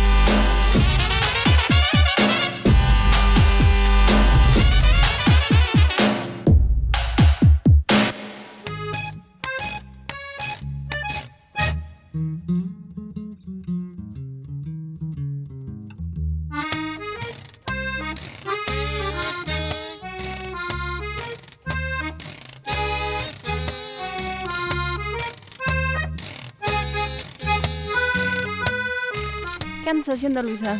Pues aquí, ya sabes, sentada, Meciéndome, meciéndome. esperando que den las 10 de la mañana. Así se llama esta canción, Sitting and Rocking de la Orquesta Lavadero, que es lo que estamos escuchando y disfrutando eh, ya casi para cerrar el programa. Pero no nos vamos sin hablar precisamente con la sensacional Orquesta Lavadero por su decimotercer aniversario. Ya está en la línea Jesús Díaz, director de la orquesta. ¿Cómo estás, Jesús? Muy bien, muy emocionado, como se podrán imaginar. Hombre, qué gustazo escucharte. Cuéntanos, a ver, están cumpliendo años esta agrupación Clown, que además siempre ha tenido una propuesta divertidísima. Trece años, no lo habíamos, no lo hubiéramos sospechado. Uno siempre desea que los proyectos sean duraderos, pero bueno, llegamos hasta trece. Sí, pero cuando se te cumple.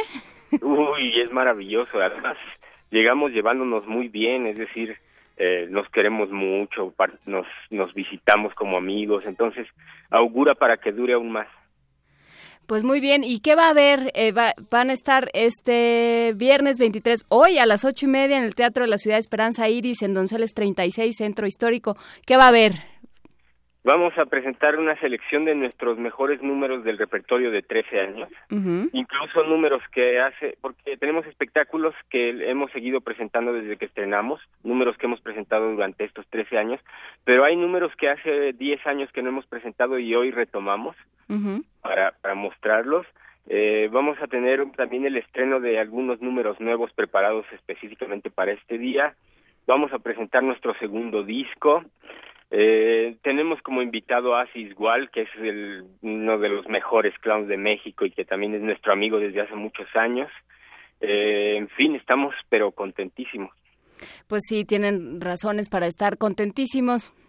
Y tenemos cinco pases dobles para que todo el mundo vaya este viernes, bueno, no todo el mundo, cin- 10 personas, que vamos a dar por teléfono 55 36 43 39, este, para ir hoy a las ocho y media al Teatro de la Ciudad de Esperanza Iris. ¿Cómo qué quieres que preguntemos, Jesús? Mm, ¿Cómo se llamó nuestro primer espectáculo? A ver si los fans saben. Muy bien, para que de veras vayan los fans. Ajá. ¿Y, ¿y cómo son estos fans? Esa es una, esa es una buena pregunta. ¿Cómo son? ¿Con quién ha, quién ha crecido en estos 13 años con, con ustedes? ¿Con quién se llevan? ¿Con quién se llevan en estos 13 años? Ha sido maravilloso. Han llegado personas que nos dicen, yo te vi hace 10 años en el Politécnico cuando era estudiante de la vocacional y ahora mira, te presento a mi hijito y te lo traigo a verte, ¿no? Qué bonito. un proceso maravilloso. Nos han invitado a bodas de personas que nos dicen que se conocieron en una función nuestra. Entonces, es- ¿Y luego les presentan una demanda? eh, ya cuando llega la demanda nosotros nos ocultamos y nos dábamos las manos. En este Hacen país bien. es un hábito. Bueno, no te pongas en ese plan. Jesús Díaz, es día de festejo, es día de celebración y de ir al Teatro de la Ciudad de Esperanza Iris. Así es. No, nuestro público es muy cariñoso, es muy afectuoso. Creo que agradecen mucho poder ver un espectáculo de gran calidad, hecho con mucho amor y que pueden disfrutar lo mismo los adultos que los niños. A veces en el teatro infantil el niño se divierte, pero el adulto mm, se aburre y solamente tolera estar porque el niño se está divirtiendo. Pero en nuestros espectáculos se sienten todos divertidos, se sienten como niños y eso hace que sea eh, maravilloso. Es una atmósfera que ellos agradecen mucho. Pues por supuesto, se agradece siempre la atmósfera del, del absurdo consentido, porque el absurdo se lo encuentra uno todos los días, pero cuando, Eh, cuando tiene buen dicho. guion, ayuda. Así es. Pues muchísimas gracias Jesús Díaz, mucha suerte en esta función del viernes 23 de septiembre, o sea, hoy a las ocho y media, Teatro de la Ciudad de Esperanza Iris, y nos vamos con este rag del vagabundo, Rome's Rag, o algo así, ¿no? Eso. Muchas gracias. Jesús. Hasta luego. Hasta luego a ustedes. Thank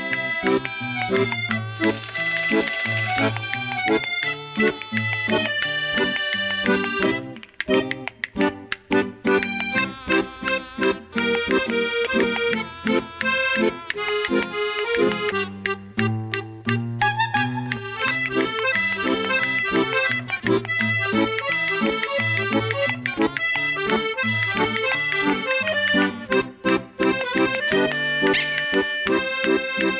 Primer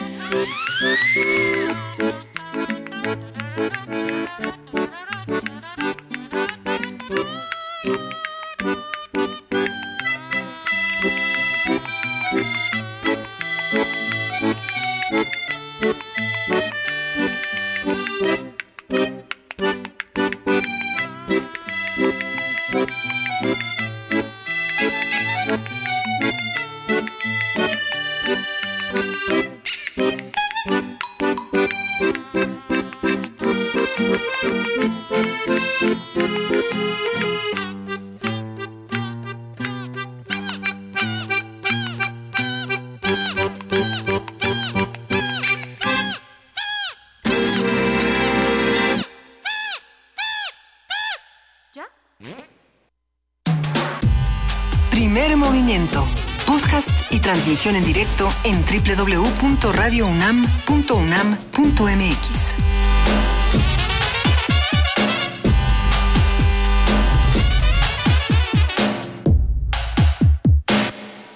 fue el rack de dar la vuelta, el Rome's Rack de eh, la Orquesta Lavadero. Y Así vamos es. a una última nota, Luisa Iglesias. La UNAM signó un convenio de colaboración con la Secretaría de Salud para fomentar entre la comunidad universitaria la cultura de la donación de órganos. Los detalles los tiene nuestra compañera Ruth Salazar. Venga.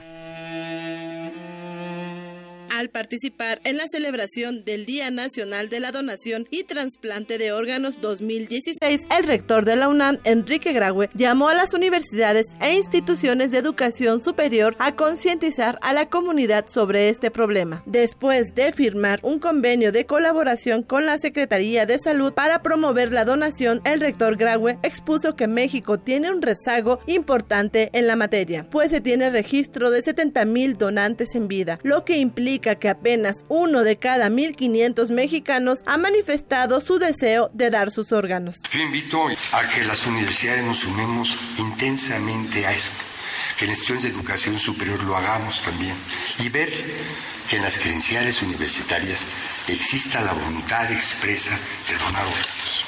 Hay 20.000 gentes en la lista de espera. Estamos haciendo alrededor de 6.000 trasplantes al año. Es decir, sí traemos un rezago. El rector Graue detalló que dos terceras partes de quienes esperan un trasplante requieren de riñón, otra tercera parte de córneas y en menor cantidad hígado, corazón o pulmón. Para Radio UNAM, Ruth Salazar. Primer movimiento. Clásicamente... Universitario. Nos vamos, Luis Iglesias. Ya nos vamos, pero para irnos así como... Primero tenemos que felicitar a la Facultad de Química que cumple hoy 100 años y que tienen un pastelote, que nos manden algo, ¿no? Un Exactamente. pedacito. Exactamente, queremos Una orilla, de preferencia una orilla, por favor. ¿La Si orilla? se puede, sí. No, Para el, que el tenga centro. más de tú, no, el centro El no. centro que tiene como la, la No, ya nada más queda, no. Felicidades, Facultad de Química. Nosotros ya nos vamos y les deseamos a todos los que nos escuchan y hacen comunidad con nosotros un feliz fin de semana. Muchísimas gracias por escribirnos, por compartir tanto con nosotros durante toda la semana. Le mandamos un gran abrazo a Benito Taibo, que ya regresa el lunes. Y nos vamos, Juan Inés. Nos vamos, Luisa Iglesias, con... Con el Llégale Jack. Llégale Jack. Ya llégale, Jack. Hit the Road Jack con Ray Charles. Muchísimas gracias a todos los que hicieron posible este programa y nos escuchamos el lunes. Esto fue Primer Movimiento. El mundo desde la universidad y ya llégale, Jack.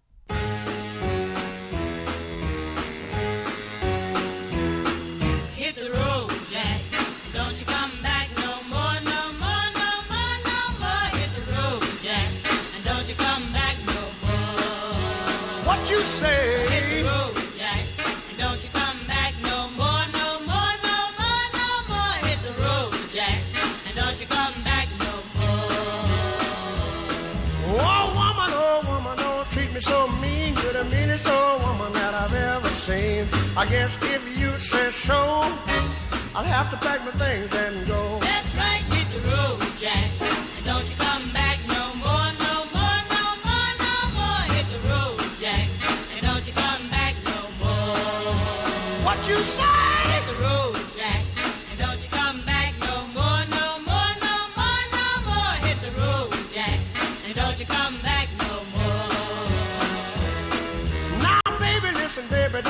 me this away. Cause I'll be back on my feet someday. Don't care if you do, cause it's understood. You ain't got no money, you just ain't no good. Well, I guess if you say so, I'll have to pack my things and go.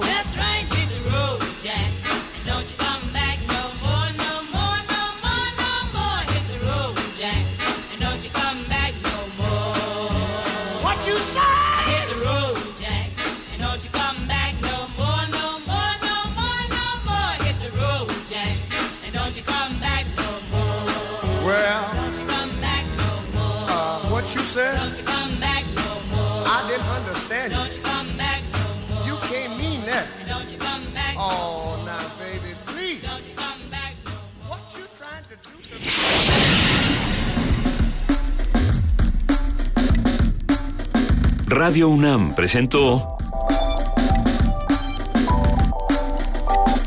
Primer Movimiento. El mundo desde la universidad.